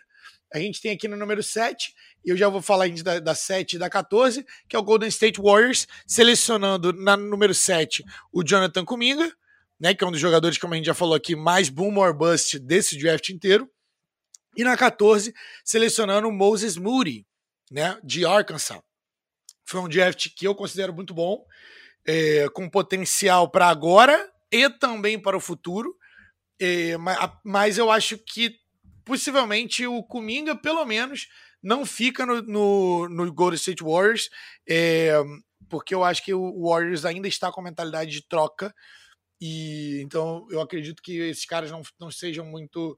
É, não, sejam, não fiquem no Warriors muito tempo. E do lado da Free Agency, Tavinho, teve alguma coisa que aconteceu do, do Warriors? É, é, difícil, inclusive, né, Flavinho, pensar que eles acreditam que Jonathan Kuminga possa oferecer para o cara que eles acabaram de oferecer mais quatro anos, 215 milhões de dólares numa extensão. É só um Steph Curry, pode ser? Além disso, Flavinho, os, os mercenários vêm, né, cara? Quando, quando, quando você tem nomes dessa magnitude, mercenários virão. Nemanja Belitza, que tinha jurado que ia voltar para casa, que tava com saudade de casa, então ele tinha ia assinar com o Sixers, mas não, mudou de ideia. E não, depois ele ficou, ele ficou em Sacramento. Ah, agora ele vai continuar na Bay Area. E ele tá indo pro, pro nosso queridíssimo Golden State Warriors pelo mínimo de veterano e o neto de Will Chamberlain, ou pelo menos o neto não oficial de Will Chamberlain, Otto Potter Jr., assinou também um contratinho aí de um ano, valores ainda não, não discriminados, né, com o Warriors. Tem, tem, tem tanque ali ainda, não tem, Flavinho? Tem, os, do, os dois tem. O Otto Porter, pô, ele fez, assinou um contrato gigantesco com o Bulls, não deu certo, é, infelizmente. Eu respeito, eu, tá? Eu, eu respeito, eu cara. Eu, não curto muito o jogo do cara, mas, mas ele é muito novo ainda. E ele é o tipo de cara que vai fazer.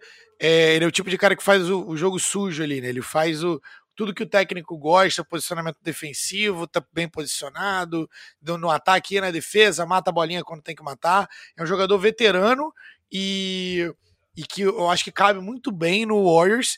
E o Bielitsa também, cara. O Bielitsa num, joga, num, num, num deal de veter, mínimo veterano, o Bielitsa já foi top 10 de porcentagem de três da NBA há um ano e meio atrás. Há um ano e meio atrás. Ele tá no time certo para só ficar paradinho ali e matar bolinhas de três. Beleza? Se confirmar, é... inclusive, que o Waterport é pelo mínimo, aí é home run total. Total. Aí, com certeza. Não, com certeza. Isso é verdade.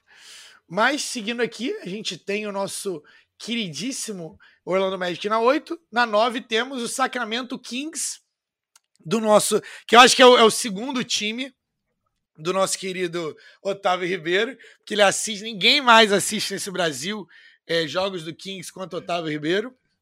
É o Kingão da não madrugada. não é torcedor do Kings. É verdade, é verdade. E a gente tem no draft o Davion Mitchell na 9, como o Otávio já falou, é um cara de Baylor, né? Campeão aí do, do, do college. É um cara muito sólido, mas é um dos caras mais velhos do draft também. E uhum. na 39, no segundo round, o Nimi Esquira, de Utah State, que é um center de Utah State. Gosto dos dois, gosto do, do Nimeskira e do David Mitchell, mas acho também. Eu tinha o Mitchell ali no, no meio do draft para mim, é, posição 15 a 20. É, não acho que ele é um, um lottery pick, eu só acho que ele é um jogador que é mais velho que os outros e mais desenvolvido, né? Mas ele é um, é um bom jogador. É, eu acho que vai trazer estabilidade aí pro Kings. Mas a gente perguntar uma coisa: tem espaço para jogar com cinco armadores dentro de quadra no, no, Sacramento? Eu confio nos garotos, eu confio no Mitchell, eu confio no Tyrese Halliburton. Eu, eu acho que eles cons vão conseguir fazer um, uma melhor versão do que o Suns de Jeff Hornacek apresentou pra gente naquela, naquela trinca da desgraça com Dragic. É, Bledsoe e Isaiah Thomas, eu acho que a gente tem uma versão melhorada aqui. Primeiro que a gente tem gente que defende, nessa, nessa trinca aí de armadores, mas é, é complicado pensar em mais tempo para se dividir com outros armadores, né, Flavinho? Mas se você estiver operando sempre com dois em quadra, dá, dá, dá tranquilo. Eu confio. O que eu não confio são nos outros moves que o Kings fez, né? Que aí você olha e fala, porra, Kings é sério. Alex Len continua coletando cheques nessa liga, Flavinho. Assinando um contratinho de dois anos, cara. Inacreditável! Depois de startar jogos em playoff pelo Washington Wizards. Quando você acha que tu não podia ver mais nada, tu vê o cara assinando um contratinho de dois anos. Maurice Harkless também. É, é, incrível, cara. É incrível que o Kings. Os quando, dois piques de loteria, hein? Quando, passado. quando tu acha que o cara vem os caras estão vindo, os caras não vêm. A real é essa. E Rishon Holmes, que conversando contigo aqui antes de a gente entrar no ar, eu tinha achado uma coisa horrorosa, né? 55 milhões pelos próximos quatro anos. Mas aí depois eu ainda vi um report que ele estava almejando algo na casa dos 80. E eu vi, meu Deus, eu virei uma múmia paralítica, porque 55 eu já achei muito, 80 era o que o cara tava buscando, eu ia cair para trás. Não é a solução, né, Flavinho? A real é essa, não é a solução, mas que, que você pode fazer, né? Você é, é o Kings. E, e, eu gosto do Richard Holmes, eu acho que foi Dito um, isso também. Um dos melhores, um dos melhores salários aí. É, só para poder é, trazer aqui também o Nimi Esquira, que é o cara do segundo round, né? Ele é um centerzão de 130 quilinhos Ei. e que teve de média 3.3 blo é, bloqueios por jogo. Portugal, então, inclusive. É, um, Toco, uma máquina de tocos, esse querido, nosso querido Nimi Esquira. Mas vamos lá, vamos seguir aqui para a gente poder acelerar nossa festinha. A gente tem de New Orleans Pelicans que trocou o pique para o Memphis, então a gente tem Memphis Grizzlies com o Zaire Williams, que é um dos caras também mais polarizantes aí desse draft, né? Porque é um cara que não mostrou quase nada ao que veio no, no college, mas era um dos prospectos mais esperados no high school, cara. No ensino médio, ele era um dos caras, assim, viralizantes os, os vídeos dele, os vídeos de Isaiah Williams. Posso confessar e o uma coisa? Pode falar. Eu fico triste, tá? Porque eu vejo o Zay Williams, aí eu lembro que ele jogou no, em Sierra Canyon com o filho do LeBron e do Wade, e eu pensei, a gente tá ficando velho, Fábio. A gente, a gente tá, tá velho, velho, sim. A gente tá velho sim. Os caras estão chegando, os caras estão sendo draftados. Puta que pariu. E o nosso querido é, Santi Aldama na, na, na pick 30, o último pick do primeiro round, que ele é um. É, pouca gente conhece, mas ele é o. É, foi MVP do campeonato da FIBA de 2019, né? Do, do campeonato de júniores, né? De 2019. Ele é um espanhol, tem um estilo de jogo ali de talvez comparado 32% Nikola Jokic, então é bem baixa a porcentagem, mas esse é o estilo de jogo. É um cara grande que passa, consegue bater a bola e, e é lento. Você olha e o cara, e o cara é lento, mas mas o cara tem um, tem um potencial, potencialzinho ali, e tudo isso, tudo leva a crer que o Memphis fez uma promessa de que ia draftar ele no primeiro round, porque o, o Oklahoma City Thunder tinha interesse no Santi Aldama e, o, e foi por isso que o Memphis teve que trocar da 30, da 40 para 30. Eu não, faria, eu não faria essa troca, tá? Eu não subiria para pegar Santiago, sendo muito sincero contigo. Só para trazer uma coisa curiosa, ele é filho do Santiago Aldama, que, aproveitando que a gente tá né, em meio Olimpíadas ainda aqui, foi jogador pela Espanha em Barcelona, em casa do time do, do, da esquadra espanhola, né? Mas, dito isso, é o melhor que eu posso falar de Santiago Aldama, Flavinho, vou te ser sincero. Vou te ser sincero. E, e, e, e além disso, tá? Por enquanto, nada na Free Agency confirmado por, por, por, Memphis. Eu gosto da garotada, mas pela primeira vez eu, eu questiono tá, os movimentos aí na, da, da na, na, do, do, nosso queridíssimo General Manager em Memphis. Porque, assim, se a, se a gente estiver falando aqui, ah, eu, eu tô mencionando isso, nada na Free Agency, porque eu tô desconsiderando a troca que a gente já comentou aqui no nosso episódio do pre-draft, né? A troca que fez os caras subirem da 17 para décima, que envolveu, né, o Jonas Valanciunas indo para New Orleans e a, a, chegada, né, do Steven Adams e também do de quem mais chegou na troca, Flavinho? É, Eric Bledsoe. E Eric Bledsoe, é verdade, o nosso capitão I don't wanna be here. Bem, é, questiono, tá? Eu não, eu não, eu não entendo. Zay Williams sobraria na 17, tudo, ao que tudo indica. É, pagariam menos, inclusive, nele. Se, se mantivesse na 17, teriam um, um, um salary slot menor. Sei lá, tá, Flávio? Mas é, um, mas é um dos caras, mas é uma das, uma das franquias que melhor desenvolve jogadores na NBA. É o Memphis Grizzlies, isso precisa ser dito também. Então eles viram alguma coisa, o que eles estão apostando é que o Zaire Williams, o Zaire Williams teve um backgroundzinho aí, né? O cara, pô, não estava morando por causa da pandemia, estava morando pô, num hotel, teve uma morte na família, então não teve muitas coisas indo a seu favor, mas eles estão apostando muito o menos Williams... o tape em Stanford. E o tape de Stanford, o... é, então, Stanford jogou todos os jogos fora de casa sob pressão é, então, assim, teve, tem algumas coisinhas que dá, dão contexto, mas de toda forma, é, você, poderia, você poderia dar desculpa para uma coisa, mas não todas as coisas. Uhum. Então, eles estão apostando aí que o Zaire Williams é o Zaire Williams do, do ensino médio e não o que a gente viu em Stanford. Tá? É, mas de toda forma, vamos seguir aqui na nossa lista. Temos de Charlotte Hornets. Charlotte Hornets uh, fez um, melhor, um dos melhores drafts da, do dia. Tá? Uhum. Sensacional o que eles fizeram. Então, os piques dos caras, vou listar, né? Número 11, James Booknight.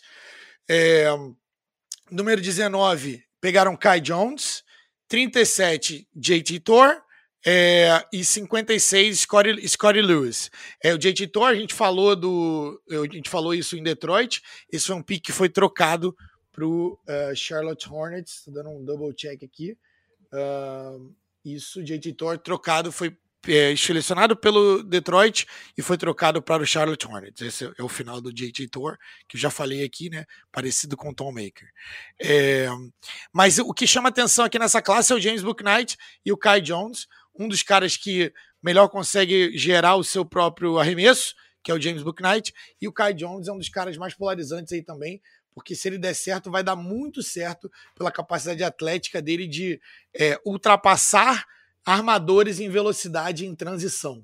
Então a recuperação física desse cara é gigantesca. Eu adorei, Flávio. Eu adorei. Finalmente a gente tá vendo as coisas darem certo pra MJ. Eu adoro. Eu não vou mentir, eu adoro ver as coisas dando certo pra MJ. Primeiro que no, no Kai Jones, né, mano, eles têm uma coisa que faltou demais, né? Vamos ser sinceros, não é como se a gente pudesse dizer que o Cody Zeller fosse o, o astro do atleticismo, né? Eu acho que eles vão ter um pouquinho mais no, no, no Kai Jones. E além disso, Flávio, é, na free se os caras deram, teve gente criticando o fato, né, do, do, do Hornets ter subido para pegar o Kai Jones, né? Subido para a 20 mas eles recuperaram essa pique até que se prove o contrário, né? Com a troca que aconteceu na Free né? Que os caras mandaram para para New para o Pelicans, o, o, o, o, o Devontae Graham. Uhum. E aí, Flávio, é uma pick protegida, né? Até a loteria tá protegida, ou seja, se, se, se passar da loteria, se não for a 14 ou melhor, a pick converte e vai para Charlotte.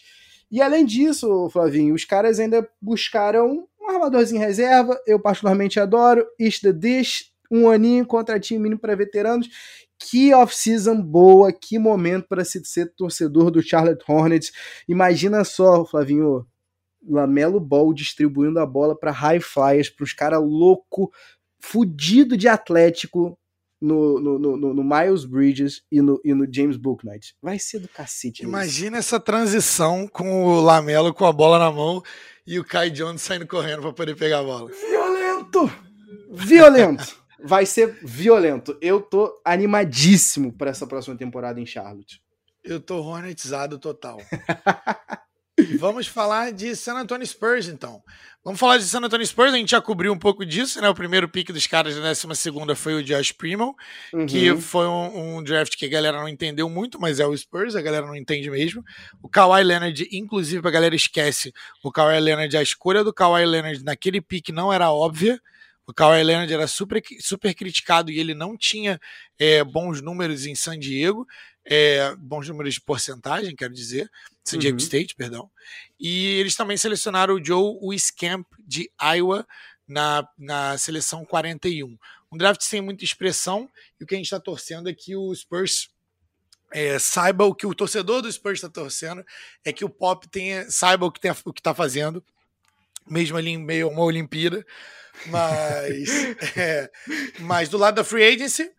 Cara, Flávio, eu adorei, antes de falar da Free Agency, eu adorei o, o, mais a segunda esco a escolha de segunda rodada do que a de primeira. Mas eu te questiono, Flávio. Eu me questiono e te questiono aqui, Flávio. Os caras pegaram o Joe Wiskin. Era real necessário dar três aninhos pro Doug McDermott com esse elenco que os Spurs têm hoje? E além disso, são três anos também dados aí pro, pro nosso querido Zach Collins. Eu, que eu gosto, tá? Nada contra, mas o Zach Collins me provou nos últimos dois anos que ele não consegue estar em quadro. O cara não tá saudável, simples assim.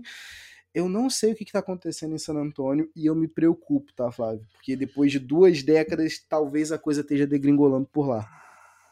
É oficial, é um rebuild, tá? Uhum. Então, assim, depois de muito tempo sem sair dos playoffs, é oficial que é um rebuild. DeMar DeRozan saiu do time também, né? Então, assim, é oficial que acabou. Lamarcus Aldridge aposentou. É, foi depois Guarda, guardo, Nets, então, guardo assim, o, o, o, DDR, né? Como, como você me é, ensinou mais cedo. É, é para daqui DDR. a pouco. Guarda DDR para daqui a pouco. Mas, mas, mas ele é um, é, é, um rebuild. Isso é, tem, tem que ser feito. A, a, a média de idade do time é, antes dessas contratações que você acabou de falar aí, era, sei lá, de 23, 25 anos, assim. Doug McDermott John T. Murray é veterano. 3 anos, 42 milhões, tá? Doug McDermott.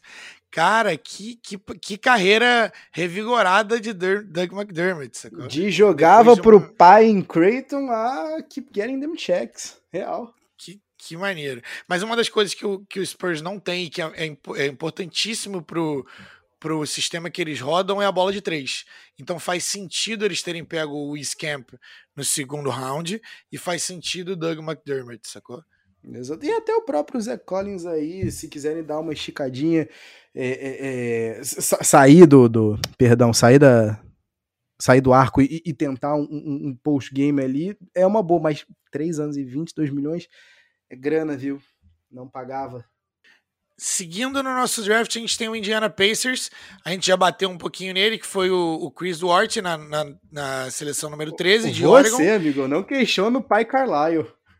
Mas a gente tem a número 22, que é a pick do Isaiah Jackson, de Kentucky, que é um dos caras aí que é, o cara tá num pula-pula, né? Um cara muito atlético, mas ainda cru né? Mas que era esse era o pick que era do Los Angeles Lakers. É, né? Na verdade. Que, que foi pro Wizards e aí o, o, o Pacers mandou o Aaron Holiday. Que, tudo, tudo bem, eu entendo pro Wizards, né? Os caras não tinham um armador mais. Sério, Pacers? Eu gosto do Aaron Holiday, tá? Eu gosto. Eu gosto do Aaron Holiday. Que... É... Eles também não queriam pagar, né? Os caras não queriam pagar, é né? É, é, esperante, né? Mas aí, Flávio, eu vou te ser sincero, também não queriam pagar porque os caras têm a resposta no elenco, meu amigo. Os caras têm a resposta é TJ McConnell. Se não tinha grana pro Aaron Holiday, tinha a grana de sobra para TJ McConnell, que assinou um 35 milhões por quatro aninhos. TJ, parabéns, amigo. Parabéns. O cara que entrou na liga com zero expectativas. Eu nunca vou esquecer do primeiro jogo da primeira Summer League de TJ McConnell simplesmente uma peste. E além de TJ, que reassinou, os caras conseguiram Tory Craig, tiraram o Tory Craig de, de Phoenix. E eu vou te ser sincero, tá, Flavinho? Dois aninhos aí, segundo ano, player option, 5 milhões cada, aparentemente, 10 milhões totais. Eu faria de novo, e de novo, e de novo, e de novo, de novo esse deal. Cara, que maneiro ver a história do TJ McConnell. É, ele é o, o cara, é a, ele é o pôster pro jogador que se esforça e faz todas as coisas certas e que não necessariamente tenha maiores capacidades atléticas ou o tamanho para jogar na NBA, mas ele é excepcional com habilidade, um jogo mental, é, joga, joga, na defesa, mata a bolinha que tem que matar, é um armador, não compromete. E que maneiro ver que o TJ McConnell é, floresceu nessa liga. É um jogador que todo técnico gostaria também. Na pick 14 a gente já falou que foi a do Warriors, então vamos na pick 15, que é o Corey Kispert para é. o Corey Kispert de Gonzaga para o Washington Wizards. Washington Wizards que está é, em meio ali a um rebuild e tentando mostrar ao mesmo tempo para o Bradley Beal que a franquia é dele. É, ninguém está muito entendendo o que está acontecendo com o, o, Washington Wizards. Muito é, e, na, e, na, e, na, e na pick 31 a gente tem o Isaiah Todd, de, que é o primeiro pick do segundo round, né? Que é da D-League Ignite. Jogou aí, parceiro do Jonathan Comigan, parceiro do, do Jalen Green e do Deshaun Nix e por aí vai. É, e é um cara que eu gosto particularmente, tá? O Isaiah Todd. É um cara que é, eu teria, eu tinha ele como 27 jogador. É um cara que tem é, era o pique do Milwaukee, né? E foi pro, pro Washington Wizards. E é um cara que tem um potencial bom aí de chute de três pelo tamanho que tem. Ele tem a altura ali de um é, de um de um ala pivô, é, quase posição 4 ali do da quadra, mas mata a bola de três. E eu acho que ele foi ali um ofuscado pe pelos outros é, prospectos ali, cara. Um, um, cara que tem talento e eu gostei dessa seleção do, do Wizards. E do lado dos free agents? Cara, antes da Free eu adorei uma coisa, tá, Flavinho? Você disse que os caras estão querendo mostrar pro, pro, pro Bradley Bill que o time é dele. Eu adorei o momento antes de começar o draft que o pessoal que eu vi um, um report assim: Bradley Bill tá, tá querendo sair. E aí a gente começou a ver os reportes da troca do Russell Westbrook e logo em seguida, não, Bradley Bill pensa em ficar. Eu achei incrível isso. Além, né, do, do que veio, né, os, o cascalho, o famoso pacotão do Lakers que veio, né, que o Lakers tentou empurrar para a liga inteira e mais um pouco, né? Além do Funcionou, Caio Kuzma, hein? do KCP, a que custo? Everything. É, além de Kyle Kuzma e KCP, os caras foram atrás, e, e, também, né, do nosso queridíssimo Aaron Holiday, que a gente gosta, né, é, os caras estão indo atrás do Spencer Dinwiddie, que eu vou te ser sincero, tá, keep getting them checks também, continua coletando os cheques, meu amigo, porque é, é mais uma história incrível, o Dinwiddie que, que caiu para a segunda rodada porque teve um ACL, né, rompido, ainda por Colorado, na época ele só tinha o bigode, não tinha o cavanhaque, que carreira, que, que, que maneira de se refazer saindo né, da vala em Detroit, né, indo para o Nets. É, mas ainda nada certo, tá, Flavinho? A gente está vendo que aparentemente algo na casa aí do, na ordem dos 50 mais, milho, 50 mais milhões de dólares, mas não é certo ainda que não é nada confirmado, até porque o Nets está querendo alguma compensação, provavelmente vai rolar uma sign and trade, né? Sign and trades que estão na moda, né? Estão na moda, né? Voltaram voltaram à moda por alguma razão aí. É, mas eu acho bem maneiro, porque os dois, pelo menos o, o time que tá mandando, ganha alguma coisinha, né? Ganha um, uhum. um pichulézinho é, pequeno, ainda que pequeno ali. Né? Só você e Eduardo Pazuello falam a palavra pichulé, agora eu tô preocupado. Você estava envolvido? Estamos velhos. É, estamos velhos. Mas é, seguimos aqui. É, algum comentário sobre Corey Kispert, que eu vi que você torceu o nariz. Ah, Flavinho, os caras falam que ah, a gente precisa de mais shooting. Hum, peraí, é o mesmo Wizard que ofereceu um contrato absurdo pro, pro, pro, pro Bertans há quanto tempo? Tem dois anos já? Tem um ano? Quanto tempo tem? Sabe? Então, assim, é, é, é real que os caras querem provar pro, pro Bradley Bill que eles são uma franquia séria pegando Corey Kispert. Nada contra. Ultimate winner. O cara mata talvez o melhor arremessador desse draft. Apesar de que eu adoro que nessa época de draft eu pelo menos vi uns 3 a 4 jogadores sendo labelados, sendo rotulados como o melhor chutador da classe. Mas eu acredito no chute de Corey Kispert. Mas sem upside para mim. É verdade. É verdade, concordo. Ele também é um cara que ele, ele tem pop nos analytics, tá? A galera que é Advanced Analytics adora esse cara. É, 17 a gente tem, era do Memphis Grizzlies, com a troca foi para o New Orleans Pelicans. Eu vou falar rapidinho aqui do New Orleans Pelicans, o que que tá rolando. E eu, eu vou, vou falar os picks, e aí eu vou perguntar para você uma coisa muito importante. É, bem, na 17, Trey Murphy, de Virgínia, Tá? Depois a gente tem na 35 o Herb Jones, que é um prospecto defensivo de Alabama. Tá? É, dois jogadores ok, beleza. É, 3D, o Murphy, o Herb Jones é mais defensivo. Agora me explica o que está acontecendo em New Orleans, Otávio Ribeiro. Parece que um macaco louco está dentro da, do, do, do, do, executivo do New Orleans Pelicans. O que está acontecendo? Não era para colocar peças importantes ali em volta do Zion? O que, que eles estão fazendo, meu querido? Pô, peraí, cê... agora eu tô ofendido aqui. Satoransky, Garrett Temple, Devante Graham não, não se classificam como jogadores de alto quilate para, para completar esse elenco? O que, que o David Griffin tá fazendo, irmão? Que, Meu Deus. Que que é isso? O cara vai viver até quando da troca do AD?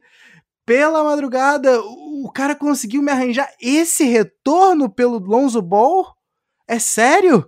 Thomas Satoransky e Gary Temple, nada contra, inclusive, tá? Sato, parabéns aí pela campanha, levou, né, a, a, a República Tcheca? É, é, vou, vou checar, Olimpíadas. Vou um aqui. Olha, eu aqui já ia falar Tchecoslováquia, mas não vou, não vou largar essa aqui, né? Já estamos passando muito mico da idade esse programa. Mas quatro anos, Flavinho, 47 milhões pro Devante Graham. Isso é sério? Esse, os caras sonharam com Kyle Lowry. Os caras depois pensaram talvez até um Goran Dragic. Os caras os cara, os cara não conseguiram nem manter o Lonzo. Os caras quiseram um Devante Graham. Não é possível. Não é possível. É a prova de que enquanto tiver dinheiro disponível, vai ter general manager burro para oferecer. É, Thomas Satoransky da República Tcheca estava certo. Exato. Jogou nos Jogos Olímpicos também. Exato. É, estava em dúvida no país. Carregou a bandeira, mas, porta-bandeira. Carregou a bandeira. Muito, mas muito que bem. É, uma, uma outra notícia também, é, o New Orleans Pelicans assinou com. Assinou não, reforçou o, o deal com o Didi Lozada, nosso Isso. brasileiro, coração brasileiro aí, por quatro anos. O, o deal tá por volta de 7 milhões, mas é o primeiro contrato dele ali, né? Então tá perto ali do, do rookie. Didi é, já entra como o melhor armador, hein? já entra como o melhor armador para usar. Didi é um, é um jogador bom de perímetro, mas que vai entrar como defensor, como a sua é, primeira habilidade e com a ideia de, de desenvolver mais o chute da a bola de três. Então é importante aí para poder dar um reporte brasileiro aí para a galera. Não, não entendi até agora o que está acontecendo em New Orleans, acho que nem eles sabem o que está rolando, mas a gente vai seguir aqui no nosso trenzinho. Na 18, é Oklahoma, Oklahoma City Thunder, que a gente já falou de Trey Mann. É, 19, Kai Jones para Charlotte. É, na 20, a gente tem o Jalen Johnson, um dos caras também polarizantes desse draft é, é pro Atlanta Hawks, é um dos caras polarizantes desse draft, porque ele é um cara que tem muitas, é, muitas habilidades não trabalhadas, e ele também teve um mini escândalozinho aí, né? Ele foi é, recebeu uma, uma oferta para Duke, de Duke é uma das é, universidades mais celebradas do, do basquete universitário, e ele é um cara. E, e, saiu no meio da temporada é, por razões dele ali. E ele também já tinha saído da academia que ele estava treinando, é, academia, uma, uma famosa academia, né, chama IMG Academy, que de, desenvolve prospectos também para o draft. E então ele tem alguns é, red flags, que a gente chama algum, alguns sinais de alerta aí de comportamentais. Mas o pick que eu gostei, que eu acho que foi um dos maiores valores do draft, foi a 48, que foi o Sharif Cooper, de o armador de Auburn. É, o Sharif Cooper na pick 48 é um dos melhores valores desse draft porque ele é a mais em uma habilidade específica, que é o passe. E ele também defende, tem um feel for the game, ele é o que a gente chama de, de general do, da quadra. E a galera é, os times não, não estavam muito é, afim de desenvolver ali o arremesso de fora de, de quadra dele, né, o arremesso de perímetro dele, melhor dizendo. E então ele foi caindo, caindo, caindo, e até que 48 para mim, para ser backup do, do Trey Young, é, não é nada mal. Você. Flávio, eu, eu fiquei com isso na cabeça, tá? É, você falou no último programa bastante do, do, do, do menino Cooper. E eu fui ficando bem, bem impressionado com a queda, tá? E, e para mim não. Uhum. Eu, eu queria saber de você, tinha alguma situação melhor do que Atlanta para ele? Porque o Hawks claramente tem essa deficiência e na, não, não tinha um armador reserva. Será que em minutos reduzidos ele não vai conseguir é, trabalhar, performar com excelência? Porque, pelo que você me descreveu, eu adoraria ter 15 a 20 minutinhos, pelo menos, de Cooper na, no meu, na minha backup unit. Eu acho que eu acho que existiam pelo menos umas cinco situações melhores para ele ali, na verdade. Uh. Só que talvez essa seja a situação que ele precisa. Porque vai estar tá jogando de um lado de um armador como o Lou Williams, se o Lou Williams reassinar. O Lou Williams ainda não finalizou, falou que quer voltar, mas vai depender da grana, enfim. Mas dá pra ele mas jogar tudo... também com outro armadorzinho de, de, de Atlanta, né?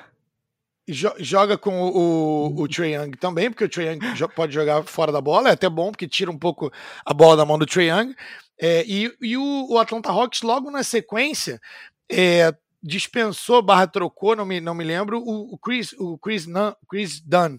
Trocou? É, trocou, né? Trocou pelo é, Tristan Thompson. Tristan Thompson. Então, Chris Dunn, que é um, jogador mais defensivo, né? Um, um, um, armador mais defensivo, que eles tinham dado um dinheirinho no ano passado. E então, para abrir espaço aí para o Sheriff Cooper, o que é bom sinal. E talvez em minutos reduzidos, cara, seja o que ele precise ali para chegar, ser elétrico ali durante 10, 15 minutinhos, bolinha para cá, passe aqui, passe ali, enquanto ele desenvolve o chute, a bola de três dele. Mas ele vai ser necessário para que ele se firme na liga, ele vai precisar corrigir aquele chute dele que é medonho. E eu acho que foi por isso que ele caiu. Olha, Flávio, vou te dizer uma coisa, tá? É, eu, eu acho que é importante a gente dizer isso. Antes de a gente começar falando né, o que, que os caras estão fazendo na Free Agency, é sempre bom a gente dizer, como você trouxe aí na né, informação do Lou Williams, que ainda não reassinou, né? Quem ainda também não reassinou é, é, é, é o, o, Big Man, né? Até então a, a segunda estrela, vamos dizer assim, desse Atlanta Hawks, o John Collins, que depois de ter um playoff maravilhoso, tá um pouquinho nas nuvens, Flavinho, porque o cara tá recusando proposta de 5 anos e 125 milhões. É pouco para ele. Tudo bem, não, não, não meteu um Latrell Sprewell, não conseguiu o leite das minhas crianças, mas eh, tem uma galera que perdeu uma grana nessa, hein, o John Collins. Olha o Nerlens Noel, tá? E eu não tô nem dizendo o Nerlens tô pegando um exemplo aleatório aqui, mas é um valor bom, cara. Preste atenção, quem tem esse dinheiro disponível para te pagar, te atenta, homem. Pelo outro lado, vamos falar o que os caras fizeram de fato. Eu tô adorando essa free agency do, do, do Travis Lank, porque ele tá indo pontualmente, né, cara? A sensação que eu tenho é que ele tá indo bem ali onde tá o calo, né? Não tinha um armador reserva, foram atrás do, do, do, do, do Sheriff Cooper no draft, estão querendo reassinar com o Low Williams. Não tinha um, um, um, pivô reserva depois que o, o, o Congo né, passou pela cirurgia, trocaram, trocaram pelo Tristan Thompson e ofereceram um contratinho de um ano, 4 milhões de dólares, para o God Jang, que para mim é o cara que não vai te chamar atenção em momento algum, mas também não vai te chamar atenção de maneira negativa, tá, meu amigo? Consegue segurar-se bem ali como a segunda opção, um reserva para o Clint Capelar. E a gente também tem que falar do nosso queridíssimo Solomon Hill, que está voltando pelo mínimo de veterano para Atlanta. Solomon Hill, mais um jogador que pode te dar o famoso 3 Um pouquinho de chute, um pouquinho de defesa, um pouquinho de minuto, tá ótimo, pontuais. Atlanta vem firme para repetir o, o, o, o, o, que, o que fez temporada passada, hein, Flávio? Sim, com certeza. Eu acho, é, bem, eu acho que ali tem, a gente já viu é, alguns é, alguns murmurinhos ali de insatisfação entre o Collins e o, e o Trey Young. Então, pô, na mesma semana onde o Trey Young assina um contrato de 205 milhões, uma extensão, o cara vem, oferecer 125 para ele ele provavelmente deve estar tá olhando um e olhando o outro, e ele deve se achar tão importante quanto, porque esse é John Collins, e com isso ele corre o risco de estar na Disney. O né? famoso assim jogo como, de, de egos, né? Assim como outras pessoas tão, também estão na Disney diretamente da Alemanha para a Califórnia, mas a gente vai falar já já. Mas na Disney estão. É, de toda forma, seguindo aqui, é, a gente tem o na pick 21, que era do New York Knicks, foi para o, o Los Angeles Clippers com o nosso queridíssimo Keon Johnson, que é um cara de é, Tennessee, é um, talvez o cara, se não é o primeiro, é o segundo cara mais atlético desse draft, tem uma capacidade de pular absurda, mas é uma capacidade, ele usa isso de forma funcional. Então o cara é uma peste defensiva, ele é um cara que é, vai ser muito difícil de manter fora da quadra, porque ele está pronto fisicamente para defender na NBA hoje. E, e, é um cara que, particularmente, eu gosto nessa faixa do draft dele. Tinha uma galera que gosta dele para na loteria. Eu não queria, eu queria ele ali entre a 21 e a 25. É, na 33, Jason Preston, é, de Ohio, e Brandon Boston na 51, do que é um cara de Kentucky, que também é mais um jogador que era um fenômeno do high school e que caiu bastante, não conseguiu performar os mesmos números no, no basquete universitário. E o Brandon Boston é um dos caras aí mais cultuados e viralizados da internet. É, tem um perfil ali também de 25% Brandon Ingram, fraco ainda é, fisicamente, estruturalmente, é, e vai precisar de muitas coisas darem certo para poder é, para poder virar aí, né? Mas são jogadores que jogadores sólidos. O que o torcedor do Clippers está querendo, Flavinho, é saber se o Kawhi Leonard já reassinou. Reassinou, Flavinho? E a resposta é não. Não reassinou. Ele ainda não reassinou. Brabo, né, irmão? É, é, olha, vou te dizer uma coisa: se todo ano eu fosse ficar refém assim do meu do meu franchise player, eu ia ficar meio preocupado, tá? Mas não, não se preocupem, torcedores do Clippers, porque ele reassinou. Ele mesmo, Nicolás Batum, dois aninhos mais, o cara que aparentava estar 100% acabado, né? O cara se refez na última temporada pelo Clipão e mostrou que ainda tem coisa ali no tanque é, é complicado, né, Flávio? É, é, pro, pro Clippers ficar nessa posição, né, junto ao Kawhi. Porém, é, é, é o que se paga, né, para ser uma das grandes estrelas da liga. Só um pequeno parênteses, eu gosto, tá? Eu gosto desse, desse, desse core jovem aí, do, desse núcleo jovem que o, que o Clippers está tendo agora com o, o, nosso queridíssimo. Meu Deus do céu! O cover do, do Tyrese Maxey, que eu esqueci. O o Terrence Mann. Terrence Mann, cacete. o Terrence Mann.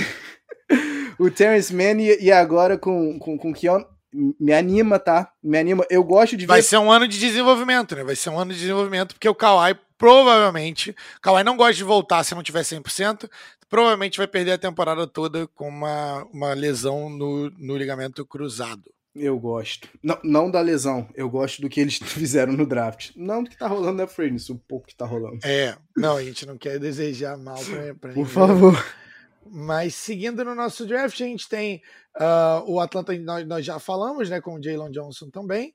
Um, e uh, 21 pro Clippers, 22 Los Angeles Lakers, que virou pro para o Pacers, que já falamos que era o Isaiah Jackson. Na 23 nós temos o Houston Rockets, que a gente já abordou, que é o Smangaruba na 23, Josh Christopher na 24, já falamos. E na 25, aí finalmente nós temos o New York Knicks, é, depois de trocar, é, de voltar no draft duas vezes. O famoso Dibre. Com, com dois picks, e assim, que eu acho que são, vão ser dois, dois bons jogadores, o, o, o, Red, o head coach Tom Thibodeau não gosta claramente de, de calouros no seu time.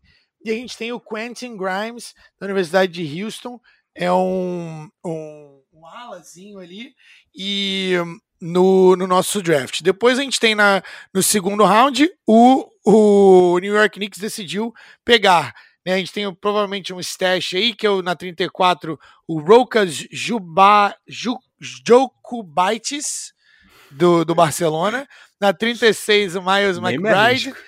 É, 58, o, o Jericho Sims, de Texas. É, e do seu lado aí, Tavinho? Cara, o Knicks eu acho que os caras se empolgaram tanto, mas tanto com, com, com a, a, a, volta aos playoffs, que rolou a festa do famoso traz todo mundo de volta. Então é Nerds voltando em contrato de três anos, é Pella Burks ganhando 30 milhões, Alec Burks ganhando 30 milhões pelos próximos três anos. Tess Gibson voltando aí para mais um aninho, Derrick Rose voltando aí para mais de 50 milhas, três anos. E aí vem a grande contratação da Free Agency para o New York Knicks. A super estrela. A super estrela. O... Ai, cara, eu queria tanto que fosse o, o Tobias Harris há alguns anos atrás, mas os caras guardaram para esse momento para roubar um, um, um, um, jogador dentro da divisão.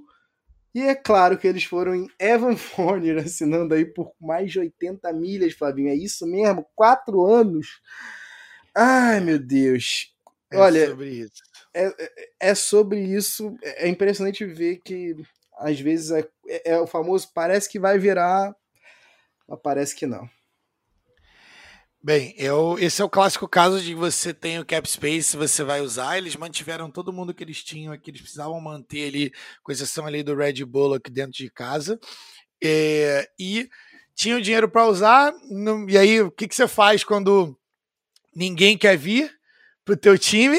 Ninguém, ninguém quer vir jogar, e você vai lá e você faz um negócio desse e dá um dinheiro desse para um cara que não é um cara ruim, é, tá, tá mandando bem aí, né? Nas, nas Olimpíadas e tal, mandou bem nas Olimpíadas, mas, mas não é um cara que vai mudar o destino da tua franquia.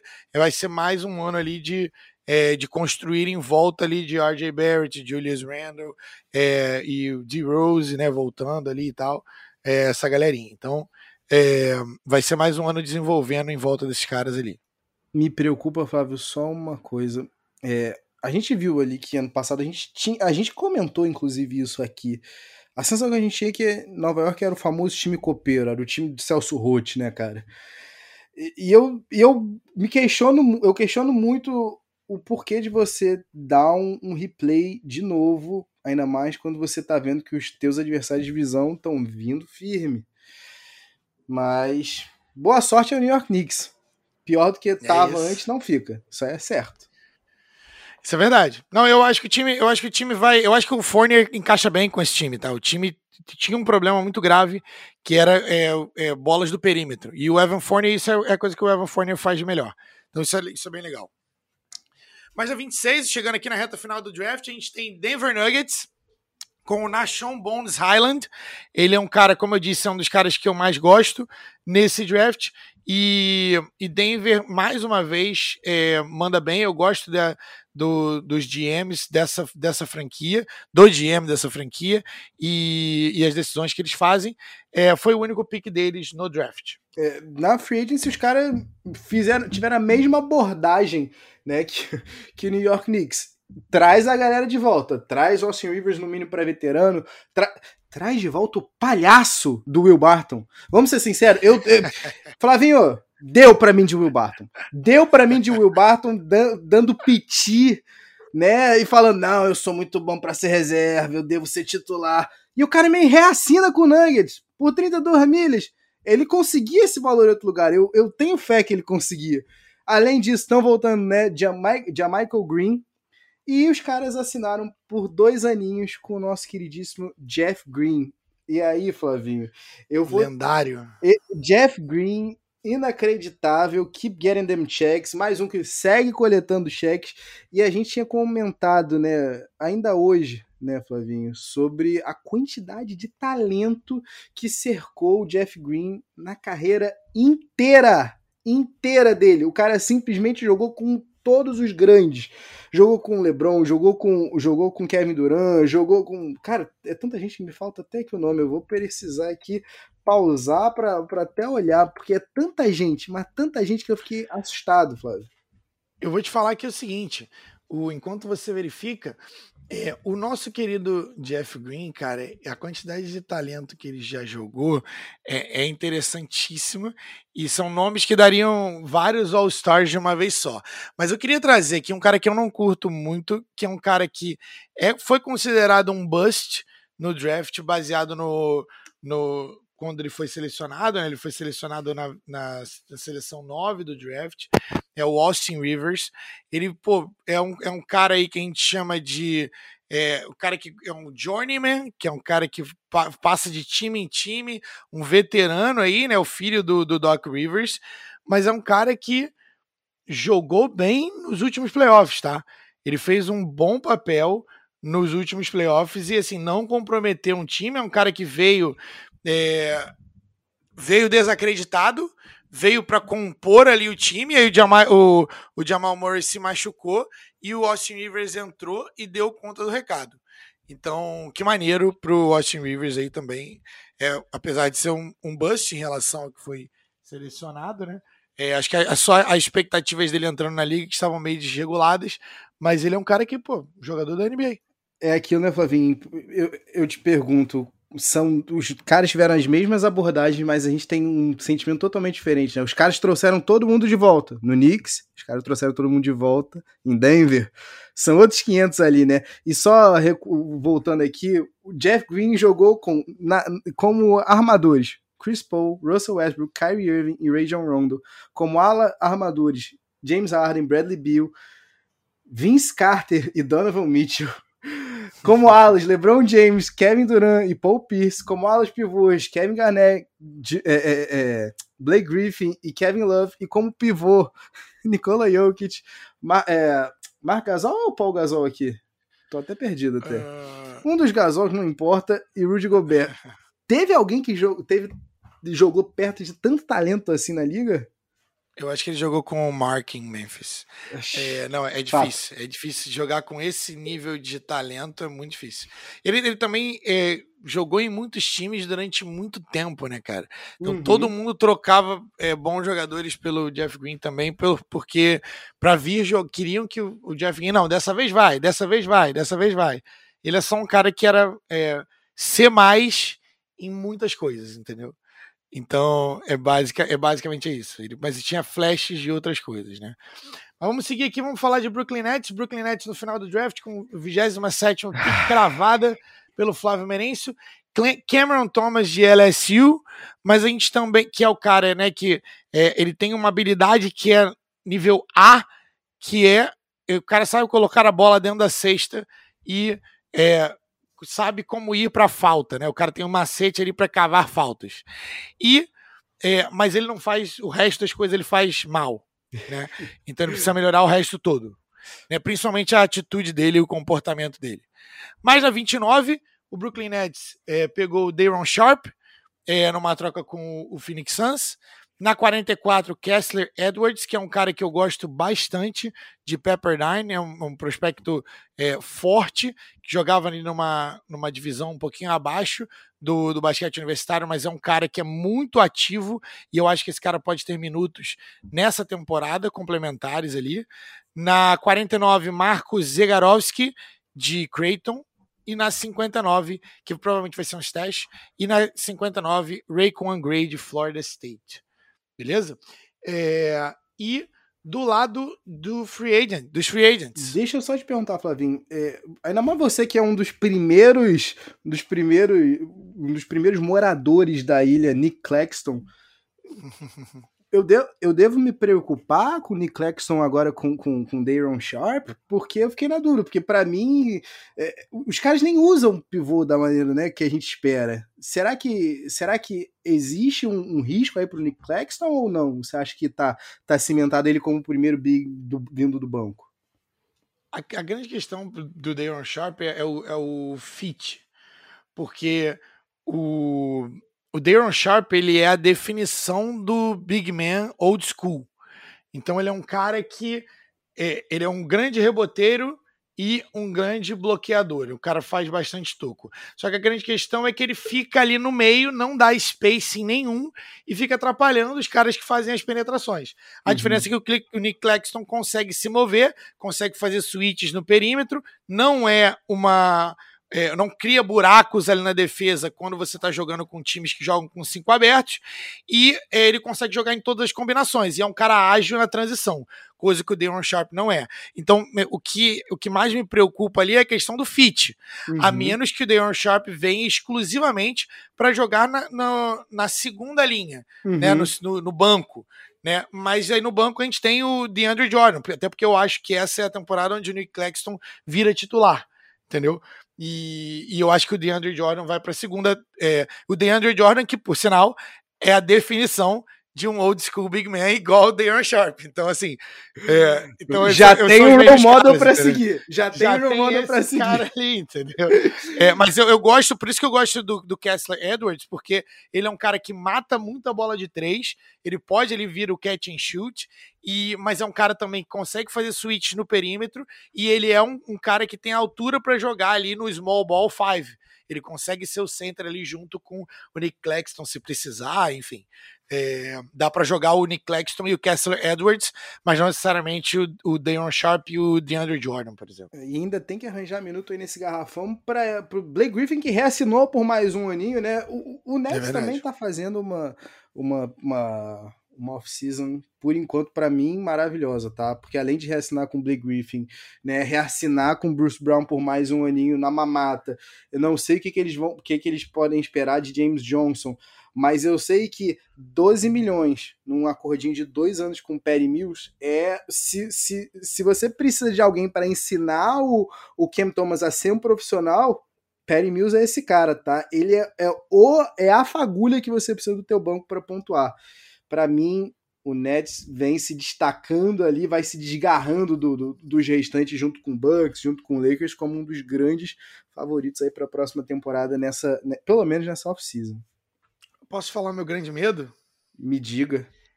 É o Cam Thomas aprender uh, o que não fazer com o James Harden. Porque o Cam Thomas ele é um baby James Harden, tá ligado?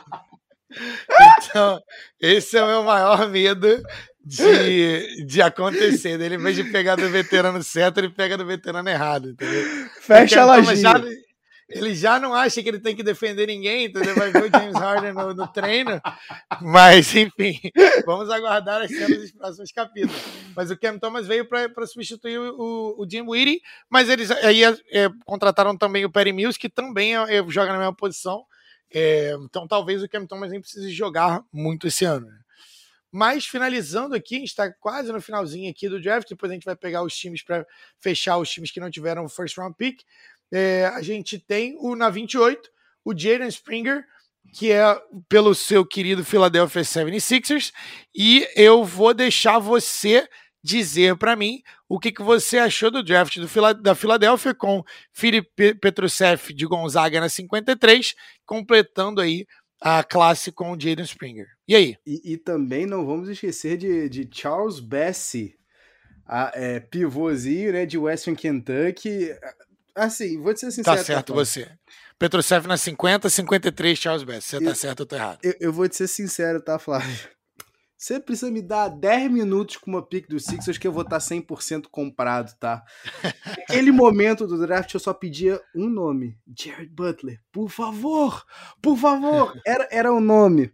Mas eu entendo, tá? Eu, tô, eu, eu não sei se eu devo falar isso pro torcedor se empolgar ou não, mas. É, eu tô achando que o, que o Daryl Morey está fazendo silenciosamente um retool. Não é um rebuild, não é um reboot, é um retool desse roster. E da mesma maneira que eu falei para você que eu gostei do. Eu tava gostando do que o Clippers estava fazendo, tendo um núcleozinho jovem ali no, no Terrence Mann e no, e no Keon Johnson, eu tô vendo o, o Daryl Morey fazer a mesma coisa aqui com o Sixers. E aí eu me preocupo, Flávio, porque já, já vou entrar no mérito da, da, da escolha em si. Mas para mim o que pautou a escolha foi potencial. E para mim é a mesma coisa que acabou pautando, obviamente, né? O drop dele, né? Para mim foi um, um, drop absurdo no Tyrese Max até 21 do ano passado, mas eu vejo o, o, o Daryl Morey reorganizando as assets, reorganizando o time para poder ou fazer uma troca, né, por uma outra estrela envolvendo quem a gente já sabe que a Filadélfia não quer mais, apesar de ter dito hoje, né, que não, depois de ter feito propostas absurdas, mas tudo certo, para manter pelo menos o preço do cara, pelo menos no imaginário coletivo, como se fosse um, um jogador ainda de, de, de, de, como é que posso dizer, como é que posso dizer, pleiteável a, a, troca de Harden, né, ou a troca de KD e, e, e, e Paul Pierce, como, como dito ao, ao longo do draft. Mas sobre as escolhas, tá? Jaden Springer é o segundo jogador mais jovem do draft, tá? Ele é só três meses, é bom dizer aqui de novo, mais velho que o Josh, Josh Primo. É um cara parrudo demais, um físico pronto. O cara tá pronto. Ele pode entrar hoje na quadra e defender o. Se não, não vou dizer aqui o primeiro, mas vou dizer o, o segundo, a segunda tarefa mais difícil, né? O segundo assignment mais difícil ali no, no outro time. Eu gosto do tamanho, eu gosto do, da, da, da fisicalidade. Agora, a gente tem um probleminha. E a gente sabe que na Filadélfia isso nunca é um probleminha, é sempre um problemão. O arremesso. O arremesso não é aquela maravilha. E aí, cara, eu vou te ser sincero, a gente também não tem um tape muito bom. A gente não viu ele tendo sendo muito usado em Tennessee. Então, assim, potencial é, é realmente o, o, o, que mais chama atenção para mim para essa escolha. Eu não acho que o, que o, o, o Jaden Springer estivesse, como o Daryl Morey disse, no topo do draft board do, do Sixers. Eu acho muito difícil isso. Mas eu acredito, eu acredito que em algum momento vai ser utilizável, em algum momento ele vai roubar os minutos de, de Shake Milton. E para completar né, a segunda rodada do draft com, com o Petrusev, que provavelmente, apesar do Petrusev querer, eu estava lendo, ele queria vir para a liga já esse ano, mas não vai rolar. Pelo menos aí pelos próximos dois aninhos aí, aparentemente o Daryl não quer pensar, né, em gastar com, com o Petrusev. Cara que jogou, né, por, por Gonzaga, né, saiu de Gonzaga, foi MVP da, da Adriatic League, é isso mesmo? Eu, eu, eu tô falando certo? Salvo engano, a Adriatic League revelou alguns MVPs bem interessantes nos últimos anos em Dario Saric, em Nikola Jokic. Então, assim, é, a, a se ver, a se ver. Mas. Tem uma disso, bola de três pronta. Exato. A bola. Não diria pronta, não, tá, Flavio? Eu vou dizer que tá ainda em desenvolvimento. Pelo menos o que a gente viu em Gonzaga era um jogador de, de garrafão, fatão. Mas ele tá uhum. expandindo esse jogo, né, progressivamente. Não sei se tem ainda range de NBA, tá? FIBA ele tá, com, tá conseguindo, né? Agora, NBA, ainda a, a se ver. Tô, tô animado, tá? Pra vê-lo na, na, Summer League, dito isso. E Charles Bessie, ah, cara, para mim é o Matias Lesort estadunidense. A real é essa. E aí eu vou mandar aqui um salve para Daniel Degrande que tá que tentou me vender essa pick e eu tô quase comparadinho aqui, que era o sexto cara, né, no, do, vindo do high school no ano do Zion ficou mais dois anos né, em Western Kentucky. Se machucou no, no, no ano dele, né, de, de no, no, segundo ano dele em Western Kentucky, e por isso voltou para o terceiro ano. Né? Ele chegou, inclusive, a se aventurar ainda como calor, botou o nome no draft, mas sem a gente tirou poucas semanas antes. No Charles Bass, você tem um cara que é reboteiro, isso é bom. Você tem um cara que tem uma média de tocos incrível, eu acho isso ótimo. É um cara que pelo menos tem o, que você falou, né? O feel for the game, pelo menos no lado defensivo. Agora, como sempre, é, é, eu, eu fico cansado, eu, eu fico repetitivo em falar que não tem remesso, né, cara? Ele diz que a gente vai se surpreender na Summer League. Eu torço para me surpreender, porque eu não vejo também o Sixers fazendo nada de animador na free agency, Flavinho. Enquanto a gente fala aqui, o Sixers conseguiu ir atrás da sua, do seu segundo jogador nessa free agency, que é é, é, é, é, George Niang, aquele ex-Pacers, o 27 homem da rotação do, do, do Utah Jazz, perdão. E além disso, a gente, o, o, a gente, o Sixers que perdeu do White Howard, né, que voltou pro, pro Leicão da Massa, é, conseguiu um, um Eu não posso chamar isso de reforço, Flávio, vou te ser sincero. Ele conseguiu um cara que tá tão washed, tá tão acabado quanto o, o Dwight Howard, que é o Andrew Drummond. E aí, Flávio, Adoro. eu te faço a seguinte pergunta. Você adora, mas o Embiid não gosta. O é que, que você quer? Qual é o recado que você passa para tua estrela? E aí eu te pergunto isso com sinceridade, Flávio. Quando você contrata um cara desse, pelo menos, mesmo que seja pelo mínimo de veterano, quando você não troca um cara que ele claramente também já tá cansado no Ben Simmons, quando você tá buscando ali ficar embaixo da luxury tax, isso é sério? Qual é o recado que você passa? Eu acho que é, eu, a, a, trade do Ben Simmons ainda vai acontecer, esse é o meu feeling, porque ainda tem alguma, algumas coisinhas aí para acontecer, mas o a real, a real, real mesmo é que essas rivalidades que são antes é, dos jogos ou quando os caras estão em outras franquias, eu acho que essas coisas que a gente que é fã se importa mais do que eles. Então eles, quando pô, o cara tá vindo, o time assinou, irmão. Eu acho que não existem muitas mais rivalidades pessoais de verdade como existia nos anos 90. Então acho que o Jojo vai receber ele de braços abertos e é o que eu espero. Vamos, vamos aguardar esse ano nos próximos capítulos. Mas seguindo para 29, a 29 é o Deon Sharp, de Brooklyn, e a 30 é o Santi Aldama, em Memphis, que era do Utah, foi para Memphis, que a gente já falou.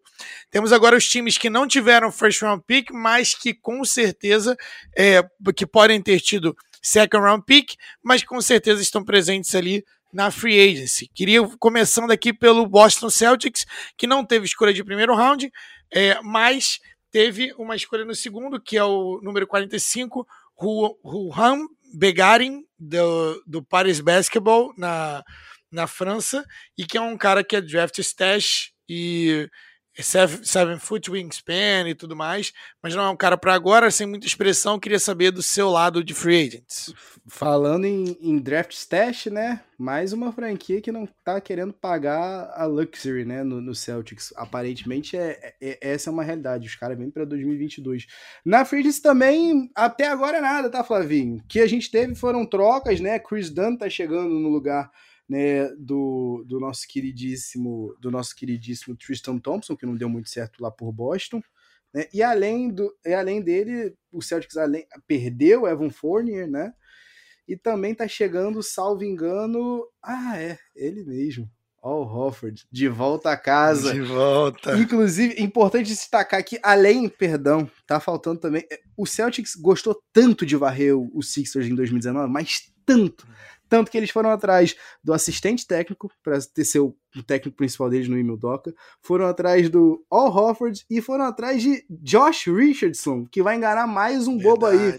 Troca aí envolvendo, envolvendo Richardson. Duas escolhas de, de segunda rodada saíram do Celtics e também foi enviado Moses Brown. Moses Brown que tinha vindo do Thunder na troca pelo Al Hofford. Moses Brown que teve alguns jogos de mais de 20 rebotes por jogo, é bom ficar de olho aí. Exato, exato. Show. Vamos então agora para o outro lado do país, que é Portland Trail Blazers. É, não tinha o first rounder, mas tinha o second rounder, que é o Greg Brown, é, que é o ala de Texas. É, não é um cara com muita expressão também, mas uma capacidade atlética absurda, muita energia e defesa dentro de quadra. É, mas não é um cara que vai mudar. Não espero que seja um cara que mude o jogo, é, apesar de ser um pique sólido. E do lado do da Free Agents, o que, que o Portland Trail Blazers fez para revolucionar o cenário em volta de Damian Lillard e fazê-lo ficar, Tavinha? É, Damian se 90 milhões em 5 aninhos pro Norman Powell não te convencem, não te preocupa, homem. Não te preocupa que Cody Zeller tá chegando e Tony Snell também, os dois assinando contratinho de um ano. Flavinho, me, me chama a atenção aqui, só pra gente dar umas risadas. O Cody Zeller nessa off-season tava falando que ele não se importava em ganhar menos para jogar por um contender. Esse é um contender para você, cara? É, é verdade. E eu acho que esse, esse tipo de off-season ainda não, ainda não acabou, mas assim, as, as maiores peças já, a maioria das maiores peças já se moveram. É, e eu acho que isso decreta o fim do, de Damian Lillard. Dame, não seja um covarde, peça a troca. Peça. Aí eu acho. Eu, eu, ele, eles estão ali nesse. Pede você, não, pede você, tem que ser você, não, mas tem que ser você. Alguém tem que terminar esse relacionamento, Demi. Vai na fé.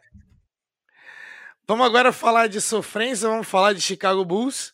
É, meu time não tinha uma escolha de primeiro round, foi por causa da troca do Nikola Vucevic, é, mas tinha uma escolha de segundo round com o Eio Donsomno, acho que é isso, Dosumno, de Illinois, é um, um ala de Illinois. É, eu gosto dele, é um cara que é o, é o, rotulado como winner, né? Um cara vencedor. É, Mas na frente de Jerry Butler, Flávio? É, é, é, isso é uma outra coisa, né? Mas ele é floor general e é um cara que é playmaker, né? Um dos melhores guards aí do, da, do college. Mas é, existiam melhores picks na minha visão. O, o Jerry Butler caiu bastante e eu estava torcendo muito para que fosse o pick do Bulls, mas ele saiu na 40, dois picks depois. De toda forma, não foi um pick ruim, na minha visão. E te, teve, a gente fez algumas ondinhas aí, é, algumas que eu gostei, outras foram mais tsunami. É, então me fala um pouquinho do que aconteceu com o Bulls na, no, no Free Agents. Flávio, eu vou começar por onde você você mais gostou, vai. Fala para mim, o que você adorou. Lonzo Ball chegando à Terra Prometida. lavar, imagina lavar com o filho dele vestindo a camisa da franquia de Michael Jordan. Além de ter o é, outro de fato vestindo a camisa da franquia do Michael Jordan. Imagina só. E eu vou te falar, e eu vou te falar que esse é o segredo pior guardado da história do mundo. O Bull já tem interesse no Lonzo Ball tem três anos, meu querido. E aí, todo ano, olha, tomem cuidado. Lonzo Ball no Bulls, hein? Lonzo Ball no Bulls, agora vai, agora Lonzo vai. Lonzo Ball preso vai. amanhã. É, agora chegou. E é um contratinho de quanto, Tavinho? 88 milhas, é isso? 85. 85. Ah, de dar o double check aqui. Viu? Podia ser pior. Podia ser pior, Flávio. 85, ó. Mamata. Quatro anos, quatro anos, 85 pro Lonzo Ball. É, então tudo bem, né? Mas eu não acho... sou, não sou um fã, não sou um fã, é importante dizer isso. Mas é, traz defesa e ele é um cara que sabe destruir a bola. Ele não precisa da bola para ser efetivo. Eu sei. Que bom, né? Porque já tem gente que precisa da bola em Chicago. Mas eu sei que você amou o próximo. Eu sei que você amou o reserva de Zonzo. Você amou Alex Caruso, vulgo o maconheiro, né? Chegando com contratinho de 4 anos, 37 milhões. É, é tesão, não é? Esse é um cara que eu gosto. Esse é um cara que eu gosto. Podia devolver o Lonzo Ball, inclusive. Devolve o Lonzo Ball e que libera o cap. É, porque esse é um cara que faz todo o time ser melhor, ele faz as jogadinhas pequenas e que ninguém quer fazer, ele vê o jogo de uma forma diferente e todo técnico gosta de cara show. Tu tá Precisamos vendo, de jogadores né? que precisam jogar sem a bola. Tu tá vendo, né, Cam? Tu tá vendo, né, Campaign? Tu tá vendo quanto é que os caras estão ganhando, né?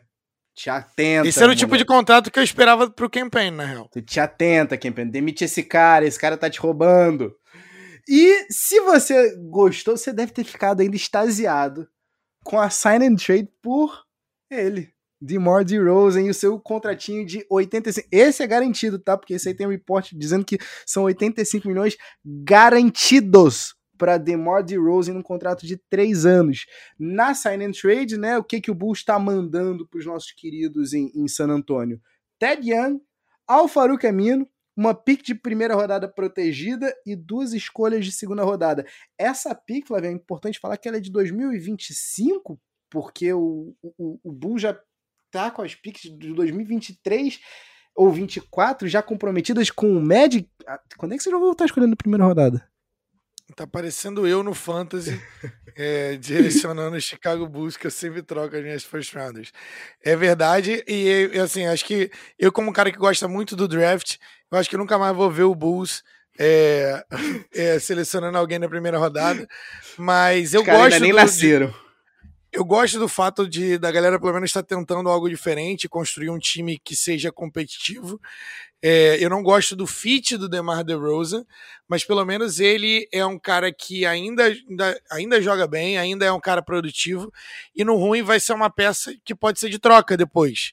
Então, é, eu, a minha maior preocupação para os torcedores do Bulls é de que o, o Vucevic, o Lavine e o DeMar DeRozan precisam da bola na mão para poder jogar né? O Vucevic menos, mas o Lavine e o DeRozan o tempo todo precisando da bola.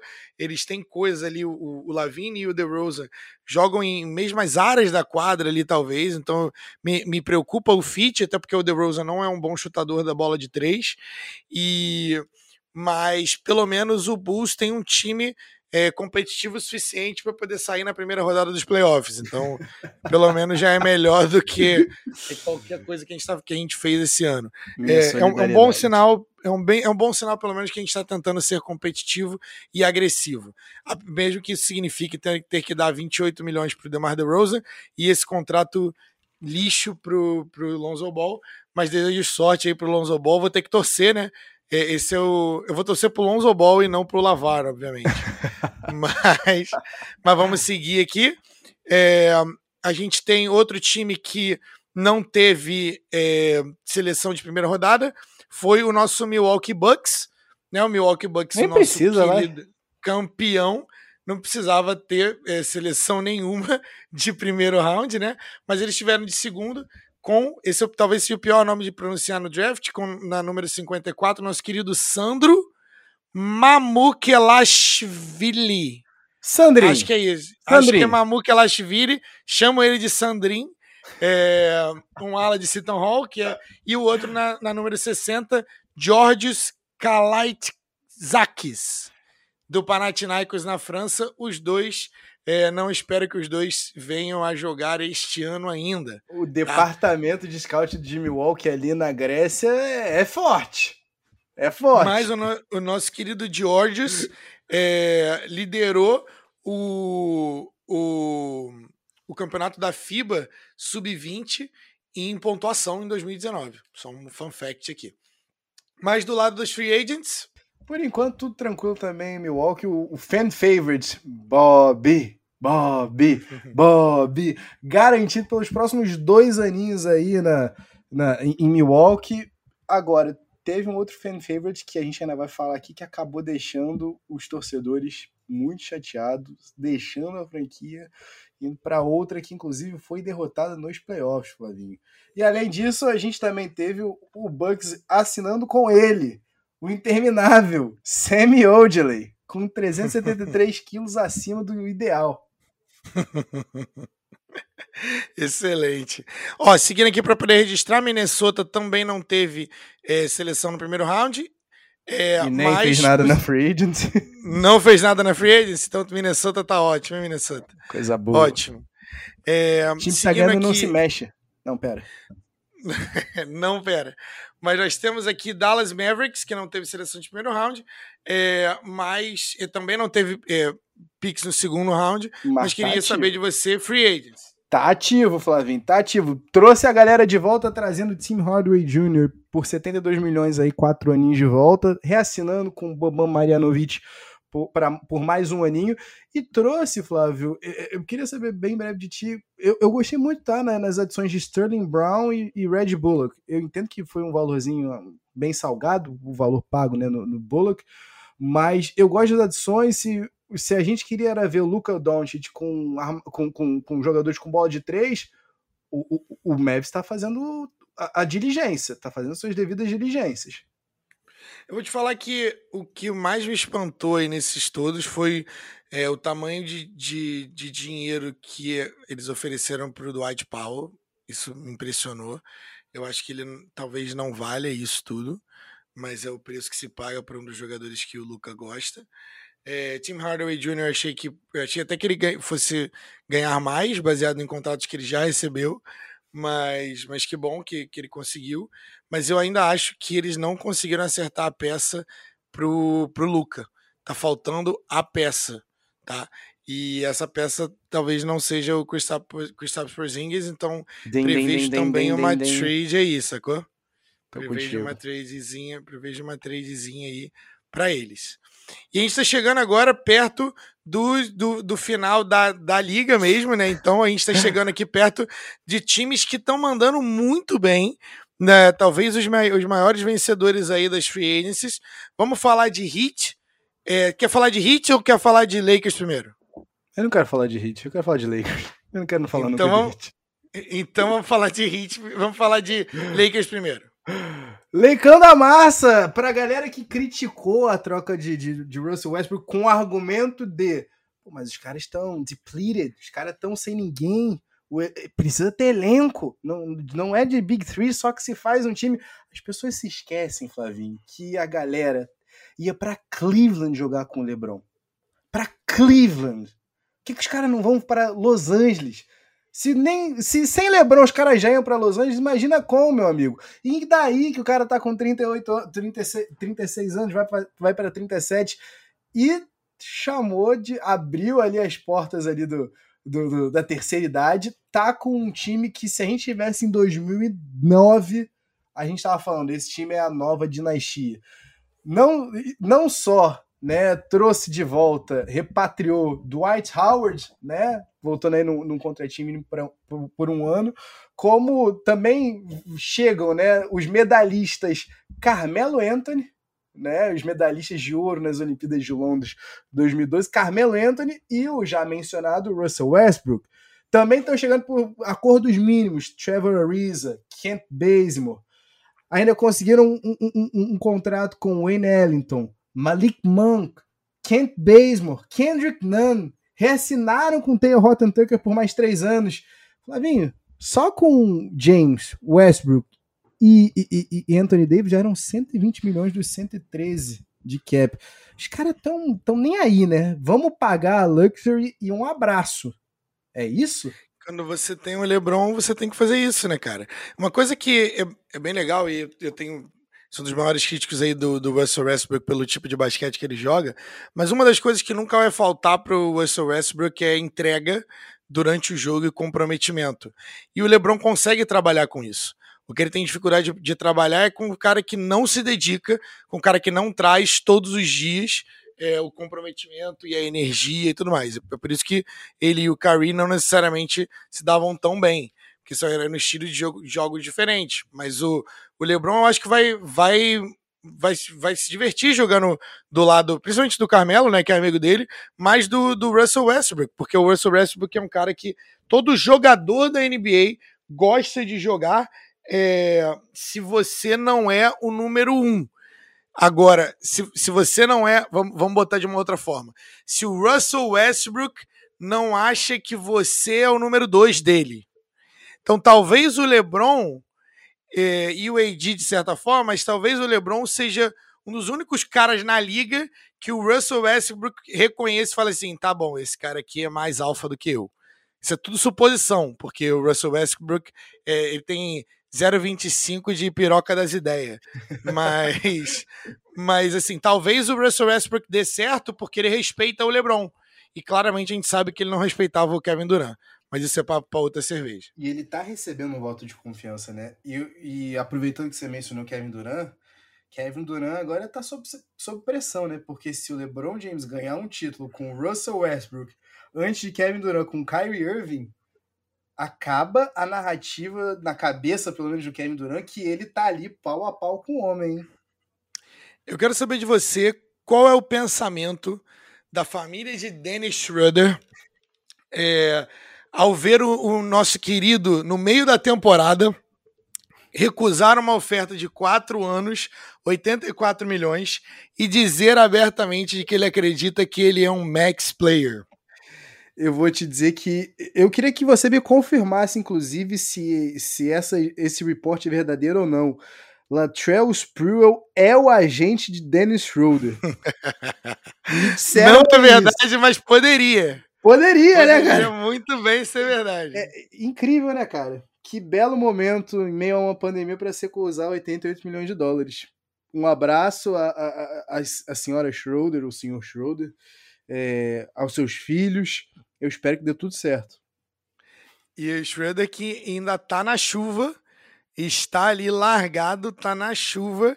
É, dia 1 já foi, dia 2 também, e nenhuma oferta de contrato da forma como ele queria e o cap dos times vai se esvaindo e, de, e jogadores como Kelly, Kelly Olynyk recebendo somas de pra lá de 40 milhões de, de dólares, entendeu? Brabo, viu? Brabo? Não é, não é um bom momento para se ser Dennis Schroeder. Eliminado das Olimpíadas e sem contrato. Por último, aqui na minha lista, temos Miami Heat, que não tinha picks no draft, mas que talvez seja o segundo lugar do, dessa free agency. É, mais uma franquia que tem todos os botõezinhos no lugar certo. Eles se planejam e eles vão lá e executam.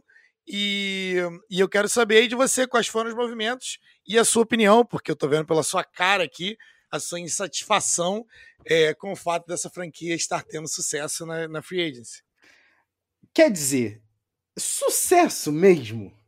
É sucesso se a gente está falando do Kyle Lowry assinando 3 anos, 90 milhões com 35 anos? É claro que a gente está emocionado por tudo que a gente viu o Chris Paul fazendo nesse, nesses playoffs aos 36. É claro que ele levantou o sarrafo, mas a gente também tem que, tem que lembrar aqui que ao longo de todos esses playoffs, se teve uma palavra, se teve uma combinação de palavras que a gente usou para fa falar de Chris Paul nos playoffs, foi sem precedentes. Tudo bem, eu entendo. O Lowry teve a carreira revalidada depois do título de 2019, mas 35 anos, 90 milhões, 3 anos, não sei, questiono. Jimmy Butler assinando o contrato máximo que vai dar quando ele tivesse 36 anos, 50 milhões de dólares no ano. Duncan Robinson assinando um contrato de 5 anos, 80 milhões? 90 milhões é quanto, Flávio? 90. 90? 90? É isso mesmo? Pelo amor de Deus, eu não acredito. E aí, Flávio, PJ Tucker keep getting them checks. Colete os cheques, tá certíssimo, já é campeão, pega o máximo de grana que der. Mas PJ Tucker é situacional, né, cara? Playoffs tá ótimo, agora temporada regular, eu imagino que eles vão, né, deferir aí pro, pro Marquise Morris, que também assinou com, com, com o Heat. Além dele, Dwayne Dedmon assinando também por um ano, assinando também com, com Max Truss, que desconheço, assinando com Gabe Vincent por dois aninhos, que estava, salvo engano, com, com esse time da Nigéria nas Olimpíadas agora. É, vou te ser sincero, Flávio, me diz, pra, me diga você, por que, que eu devo me animar com o Asilo Hit? A, grande questão é que esse tipo de contrato, o HIT já dá aula disso há muito tempo. Eles não têm medo de assinar esses tipos de contrato é, meio estranhos, porque não há nenhum contrato na NBA que seja introcável todo contrato da NBA é trocável. John Wall foi trocado. Chris Paul foi trocado mais de uma vez. Tobias então, Harris assim, não é trocável. eu, eu, eu, sinto te dizer que ele é trocável sim. Bem, a questão é tá que difícil. ninguém quer. Tá difícil, mas é o preço. Mas todos esses jogadores, eles são trocáveis, cara. É por isso que você assina um cara igual o Goran Dragic pra, por 19 milhões. Porque esse é o cara que faz o, o, o, o deal com, pelo Kyle Lowry acontecer. Senão você não tem o que fazer na sign and trade porque você não tem cap para poder dar, é para poder contratar ele de, ele, ele de primeira. Né? Então o cap da NBA ele funciona um pouco assim. Por isso que às vezes a gente vê alguns contratos que não fazem muito sentido, mas os caras, pelo menos, ó, eu, eu tenho que usar o cap de alguma forma. Vou usar o cap de forma de contrato, porque se eu não, no ano que vem, se eu não conseguir assinar o cara pelo máximo, eu faço uma sign and trade que também, o que é bem possível, né? Que é bem possível, sim. Mas, é, seguindo aqui, é, tem pelos, pelos meus cheques aqui, é, a gente não chegou a falar de Utah, que é, é do, do, seu querido Jared, Jared Butler, é, no draft. Para mim, o melhor pick do segundo round, o Jared Butler. É um cara que tinha talento de primeiro round, mas caiu aí pelas lesões é, e por suspeitas médicas ali e tal. Mas do, do Jazz, eu sei que você gosta desse pick. É, Jared Butler, eu acho que ele tem a cara do Jazz. E, e também o Jazz também fez alguns contratozinhos aí. Um cara que é bem parecido o estilo de jogo do Jared Butler, é, obviamente melhor e mais desenvolvido. O Mike Conley e uma galerinha aí também. Exato, Flavinho. Não só no draft o, o, o Jazz está sendo cirúrgico. Nessa off-season, conseguir reassinar com o Mike Conley, né? Depois de ele finalmente ter virado All-Star esse ano, um contratinho de três anos, né, por 72,5 milhões de dólares. Tá barato, tá? Os Shams, inclusive, perdão, são 68 milhões, já com os incentivos, né? É... Ah, não, pera. Teve a rinha, é verdade, Flavinho. Teve a rinha de, de, de, de insiders, né? Enquanto o hoje reportou 72,5 milhões, o Shams trouxe a real, né? Cinco, três aninhos, 68 milhões. Vendo os demais contratos, Flávio, bagatela pro Jazz, tá? Para mim é bagatela pro cara que claramente era o segundo melhor jogador do time, né? Não me venha você com, com o Rudy Gobert para cá. E eu, eu preciso aqui, eu preciso aqui fazer uma, deferência a, a, a, nosso querido Rudy Gay, né? Que por muitos e muitos anos virou a chacota da liga no finalzinho do, do, do, dos anos 2000. É, já em menos de quatro anos de liga já tinha virado uma certa chacota. É, o Rudy Gay conseguiu refazer sua carreira, tá? Assinando aí um contrato com, com o Utah Jazz de dois anos, 12 milhões de dólares, é uma excelente adição ao Jazz. O que eu fico em dúvida, o Flávio, eu queria saber de você é Jazz vem para pagar a Tex porque eu vi reportes deles pensando até mesmo em se desfazer do Joe Ingles para não pagar. É, o, o Jazz é uma, é uma franquia bem conservadora, né? E eles já estão ali há muito tempo, eles não são o tipo de, de time que vai é, fazer igual o Mikhail Pokorov, vai entrar 100 milhões dentro da, da LuxTex. É, eles não são, simplesmente, eles não são esse tipo de, de franquia. É, eu acho que vem, pode, pode vir uma troquinha aí sim. É, me chamou a atenção o fato do, do Mike Conley ter aceitado, mas esse contrato dele é melhor do que o último contrato dele. O último contrato dele era um albatroz, mas esse contrato também é parecido com o que ele vale. É, Mike Conley, que foi o jogador mais bem pago da liga com esse último contrato, né? Dos 151 milhões de dólares por alguns dias. Por alguns dias, por alguns dias. Então, acho que vai vir aí sim alguns ajustes. É, talvez Ross O'Neill, talvez o Joe Ingles é, sejam, saiam da franquia em alguma troca por, por cap, para poder fugir da, da Lux Tax. Mas, é, salvo engano, eu, a gente fechou se a gente esqueceu algum time, você fala pra gente no pedsregatas.gmail.com.br ou no arroba pedsregatas. A gente vai colocar também a minutagem desse episódio, porque ele ficou um episódio mais longo, mas a gente queria trazer a informação completa para vocês.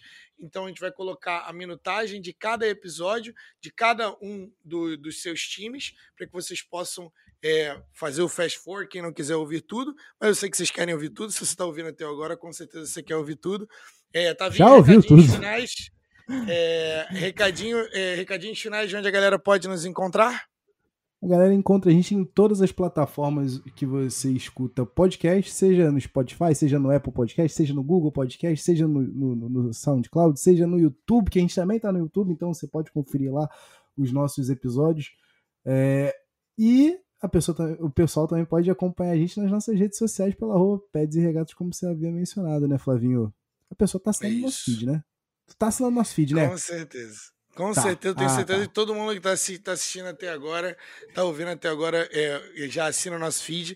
É, a gente queria, esse foi um trabalho de amor para vocês, nossos ouvintes, para que a gente pudesse trazer a melhor cobertura do draft, assim como a gente prometeu, e também da free agency.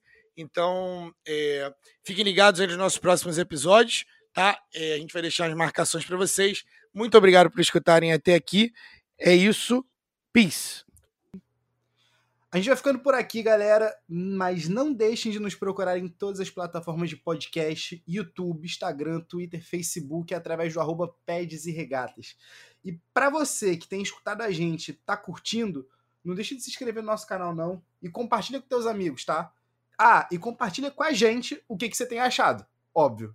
Isso aí, como é que você faz? Pela nossa mailbag no pedsregatas.gmail.com. Repetindo, pedsregatas.gmail.com. Agora eu fui, galera. Até semana que vem.